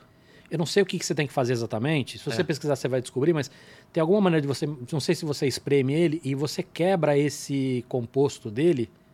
E aí você não Fica tem. mais delicado. E aí você não tem mais esse problema. Mas eu sinto, cara. Às vezes eu como carne, você pode. O cara colocou uma. Um uma um, um- um nada de coentro. E eu falo, "Pô, essa, essa carne tá estragada. Ela- alguém botou um químico nela. E não é, é o coentro. Né? É o coentro. Pô, seremos bons amigos, então. Ótimo. Escuta, é, pandemia, a gente já falou dela, mas eu queria saber o seguinte. E a pergunta mais babaca seria: o que é o restaurante do futuro? Mas o que eu quero entender é o seguinte: pode ser que as pessoas fiquem mais. É, tenham tenham uma, uma, uma- uma- um cuidado maior de, de, de, enten- de entender o porquê elas estão indo no restaurante. A partir do momento que as pessoas ficaram muito tempo em casa e elas entenderam que o restaurante não é necessário, elas vão parar e olhar, por que, que eu estou indo nesse restaurante? Não é só porque eu, era um costume, ah, eu vou comer fora. Isso talvez faça com que elas fiquem mais criteriosas Pelo aquilo que estão comendo? pela experiência, pelo que Não sei. A minha, a minha pergunta é, você acha que pós-pandemia pode ter alguma mudança nesse aspecto ou não? O que eu percebi, pessoalmente, no trabalho, é, as pessoas aumentou muito durante a pandemia o utilizo de aplicativos e tal. Obviamente, né? As pessoas não podiam sair. Só que assim, quando você é forçado a fazer uma coisa, é, você cria um status de ânimo ruim, pesado. Então, você é como se você fosse preso na, na prisão. Eu ouvi uma. Quando terminou tudo, eu ouvi como se fosse um assalto. Não sei, se- as pessoas queriam, querem ainda com muita vontade sair. Parece quase como recuperar o tempo perdido. Eles sentiram muito mais, putz, quanto. ah, Sabe, aquela saudade daquele momento que a gente saía. Porque. Quantas Mas pessoas. essa, essa explosão, eu acredito que ela vai acontecer, tá? Você tem realmente uma, uma, uma, uma necessidade reprimida de sair, de ver amigo, de tomar um café, de, de bater papo num restaurante, abraçar as pessoas. Eu acho que isso está reprimido. Mas o fato de a gente ter ficado um ano e meio ganhando novos costumes, tem coisa que a gente não vai voltar atrás. É, A, a minha dúvida é, será que isso pode ter uma, um, as pessoas mais criteriosas na hora de escolher um restaurante ou de analisar a experiência no restaurante? Eu acho que talvez pelo restaurante não. Eu acho que ainda a pessoa vai querer ser. eh, porque ele, ele, ele sabe, ele experimentou aqueles pratos, nossa, mas quando como lá era. Pô, delivery demora, chega do outro jeito. Uhum. Mas o que acho onde vai mudar sim. Tipo, você saía para comprar uma garrafa de vinho. Eu não vou mais sair para comprar uma garrafa de vinho. Sim, não faz sentido. Tudo, tudo. Ou seja, restaurante precisa. Mas A não ser o- que você queira falar com um especialista, sim. alguma coisa assim. Mas Outro conceito se criou essa liberdade de poder comprar sem sair de casa. O, essas, esses, esses portais de venda, Mercado Livre, aí estouraram durante a pandemia. Mas, nossa, posso comprar a roupa. E aí a pessoa, por exemplo, roupa.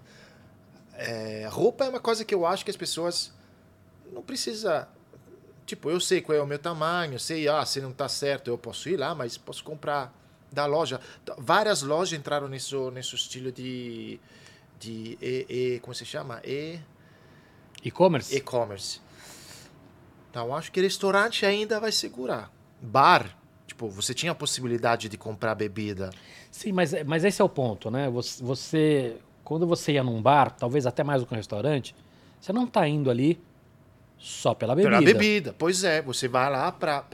A experiência pessoas. de beber, de estar com os amigos. Não, de... por isso o bar que fica. As pessoas querem sair para o bar, não vai pedir bebida. Sim. Então, restauração, tudo aquilo que nos leva àquela sensação de, de, de, de, de, curtir o momento, eu acho que ainda vai se manter assim. Entendi. Agora, é... você teve que se adaptar à entrega ou não? Foi caos. Mas vocês estão fazendo entrega ou não? Porque é Eu... é outro restaurante. Sim. Não, a gente, quando em março, fechou tudo. Eu nunca parei desde lá, não, paramos. Aí o que aconteceu? Fechou tudo, a gente deixou o delivery no Fazano. Eram pratos do, do, do Gero, mas a gente fazia no Fazano pela, pela logística. E quando você não é acostumado, porque nunca trabalhamos com delivery, uhum. você fica perdido. É, Sim, é. E naquele momento bombava mesmo, tinha muitos pedidos por dia. O problema foi quando voltou a abrir os restaurantes, e mantiveram coisas... as duas coisas, e aí começou a ter problema pelo restaurante, pelo atraso e tudo isso. Por isso a gente tirou, colocamos na tratoria, colocamos no panini, e deixar mais solto. E... Porque é outro restaurante mesmo. Né? É outro restaurante. Agora, o Panini teve um retorno dos 50% de iFood. iFood, de aplicativo. o que quer dizer o retorno de 50%? A mais. Tá, então você acha que passado a pandemia vocês vão vender mais do que vendiam antes ou não? Vou te dar um exemplo, tá? Eu, uma das coisas que eu faço é dar palestra. É. É, antes da pandemia, não existia palestra online. Uhum tecnicamente, ah, tá. existia. É. Mas o cliente não valorizava. Não, palestra online não é palestra. Uhum. Então, não é nem que ele não queria pagar, ele não queria nem fazer. Hoje, eu faço tanto palestra online quanto presencial, agora que já está voltando. Pós-pandemia, eu vou ter duas, duas entregas, online então, e, e, a presencial. Vai aumentar. É. Porque a, a online me, vai me permitir fazer coisas que antes não era viável. Então, vou te dar um exemplo. Eu vou, esse mês agora, Talvez eu dê uma palestra em Salvador, é, uma na segunda e uma na quarta. A terça, ou eu fico lá e, e perco o dia, ou eu teria que ir segunda, volto, vou hum. e volto. Hoje, a terça não é morta, porque eu poderia fazer uma palestra online. Entendi. Né? Então, é um, é um exemplo de que é, eu acho que eu vou ter mais palestras, porque são dois momentos. Então, eu imagino que em alguns restaurantes, eles vão ter que, obviamente, se adequar a isso, mas vão, vão, vão ter mais capacidade de entrega. Sim, acho que do, isso vai aumentar de qualquer forma. Até porque tem pessoas que não quer sair para comer ou está trabalhando e quer comer aquele prato. Sim. Então aumentou sim. Ou não vai porque sabe que pô, está sempre lotado. Eu consigo em casa. Isso, isso aumentou. Só, só o tiramisu que abriu durante a pandemia aí já começou sendo só delivery, né? E vai manter só delivery? Não, não, não, não. Aí abrir a loja lá, então agora. Onde é? Vila Mariana. Legal. Tiramisu Soci. E... Que rua que é? Hã? Que rua que é? Na Marceleza, onde fica o Instituto do Sono. E é só tiramisu ou não? Só tiramisu. Ela faz amo. tiramisu de pistache, tiramisu de avelã, chocolate branco. Esse é um sorvete difícil de achar, sabia aqui? Sorvete tiramisu? De pistache. Sorvete de pistache? Lá não gosta do, do bacio? Gosto. Gosto. Ah, mas não to, nem todo mundo faz. Por quê? Porque é difícil. É carérrimo. Se você faz o bom, é. Tem um que eu peço, não vou lembrar onde agora o nome, mas eles colocam sal para dar um para o sabor ficar mais acentuado. É bem gostoso. Sim, dá uma textura de, de sim, dá é. uma, um, um up. É. Legal. Então você falou tem tiramisu? Ele faz tiramisu. Bom, lá ele faz um chocolate quente com com a base coberta de tiramisu, ele fa ela faz um biscoito que se chama brididino. O brigidino vem do nome de Santa Brígida. É uma receita de 1700 que na Toscana essa santa fazia para, para a, a Eucaristia de domingo, para a comunhão. E aí a gente faz, assim, como explicar? É como se fosse massa de biju, Uhum. tipo aquela coisa, só que leva um toque de anis, o básico, e a gente faz com chocolate e laranja, chocolate com menta, ela faz com morango e chocolate, enfim. Nós queremos experimentar. E eles estão entregando, então. Estão entregando, Legal. tem muita gente Vamos lá na loja aqui um também. dia. Muito bem. Focas. Eu tenho uma pergunta para o chefe. Epa.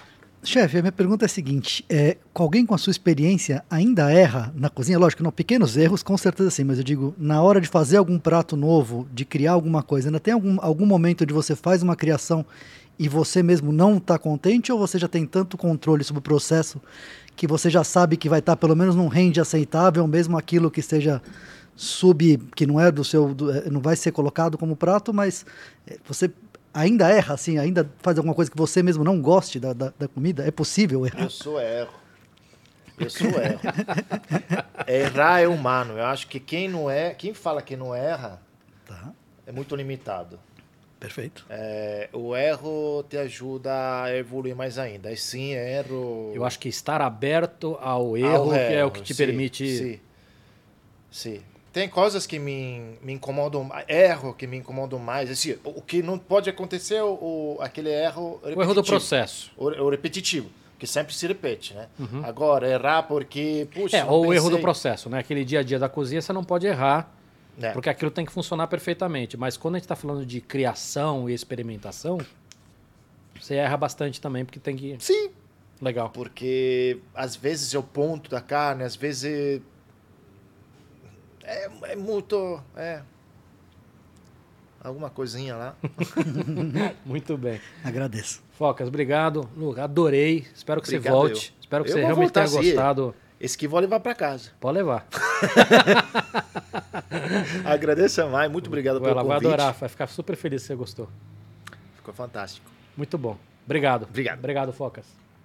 Eu que agradeço, pessoal.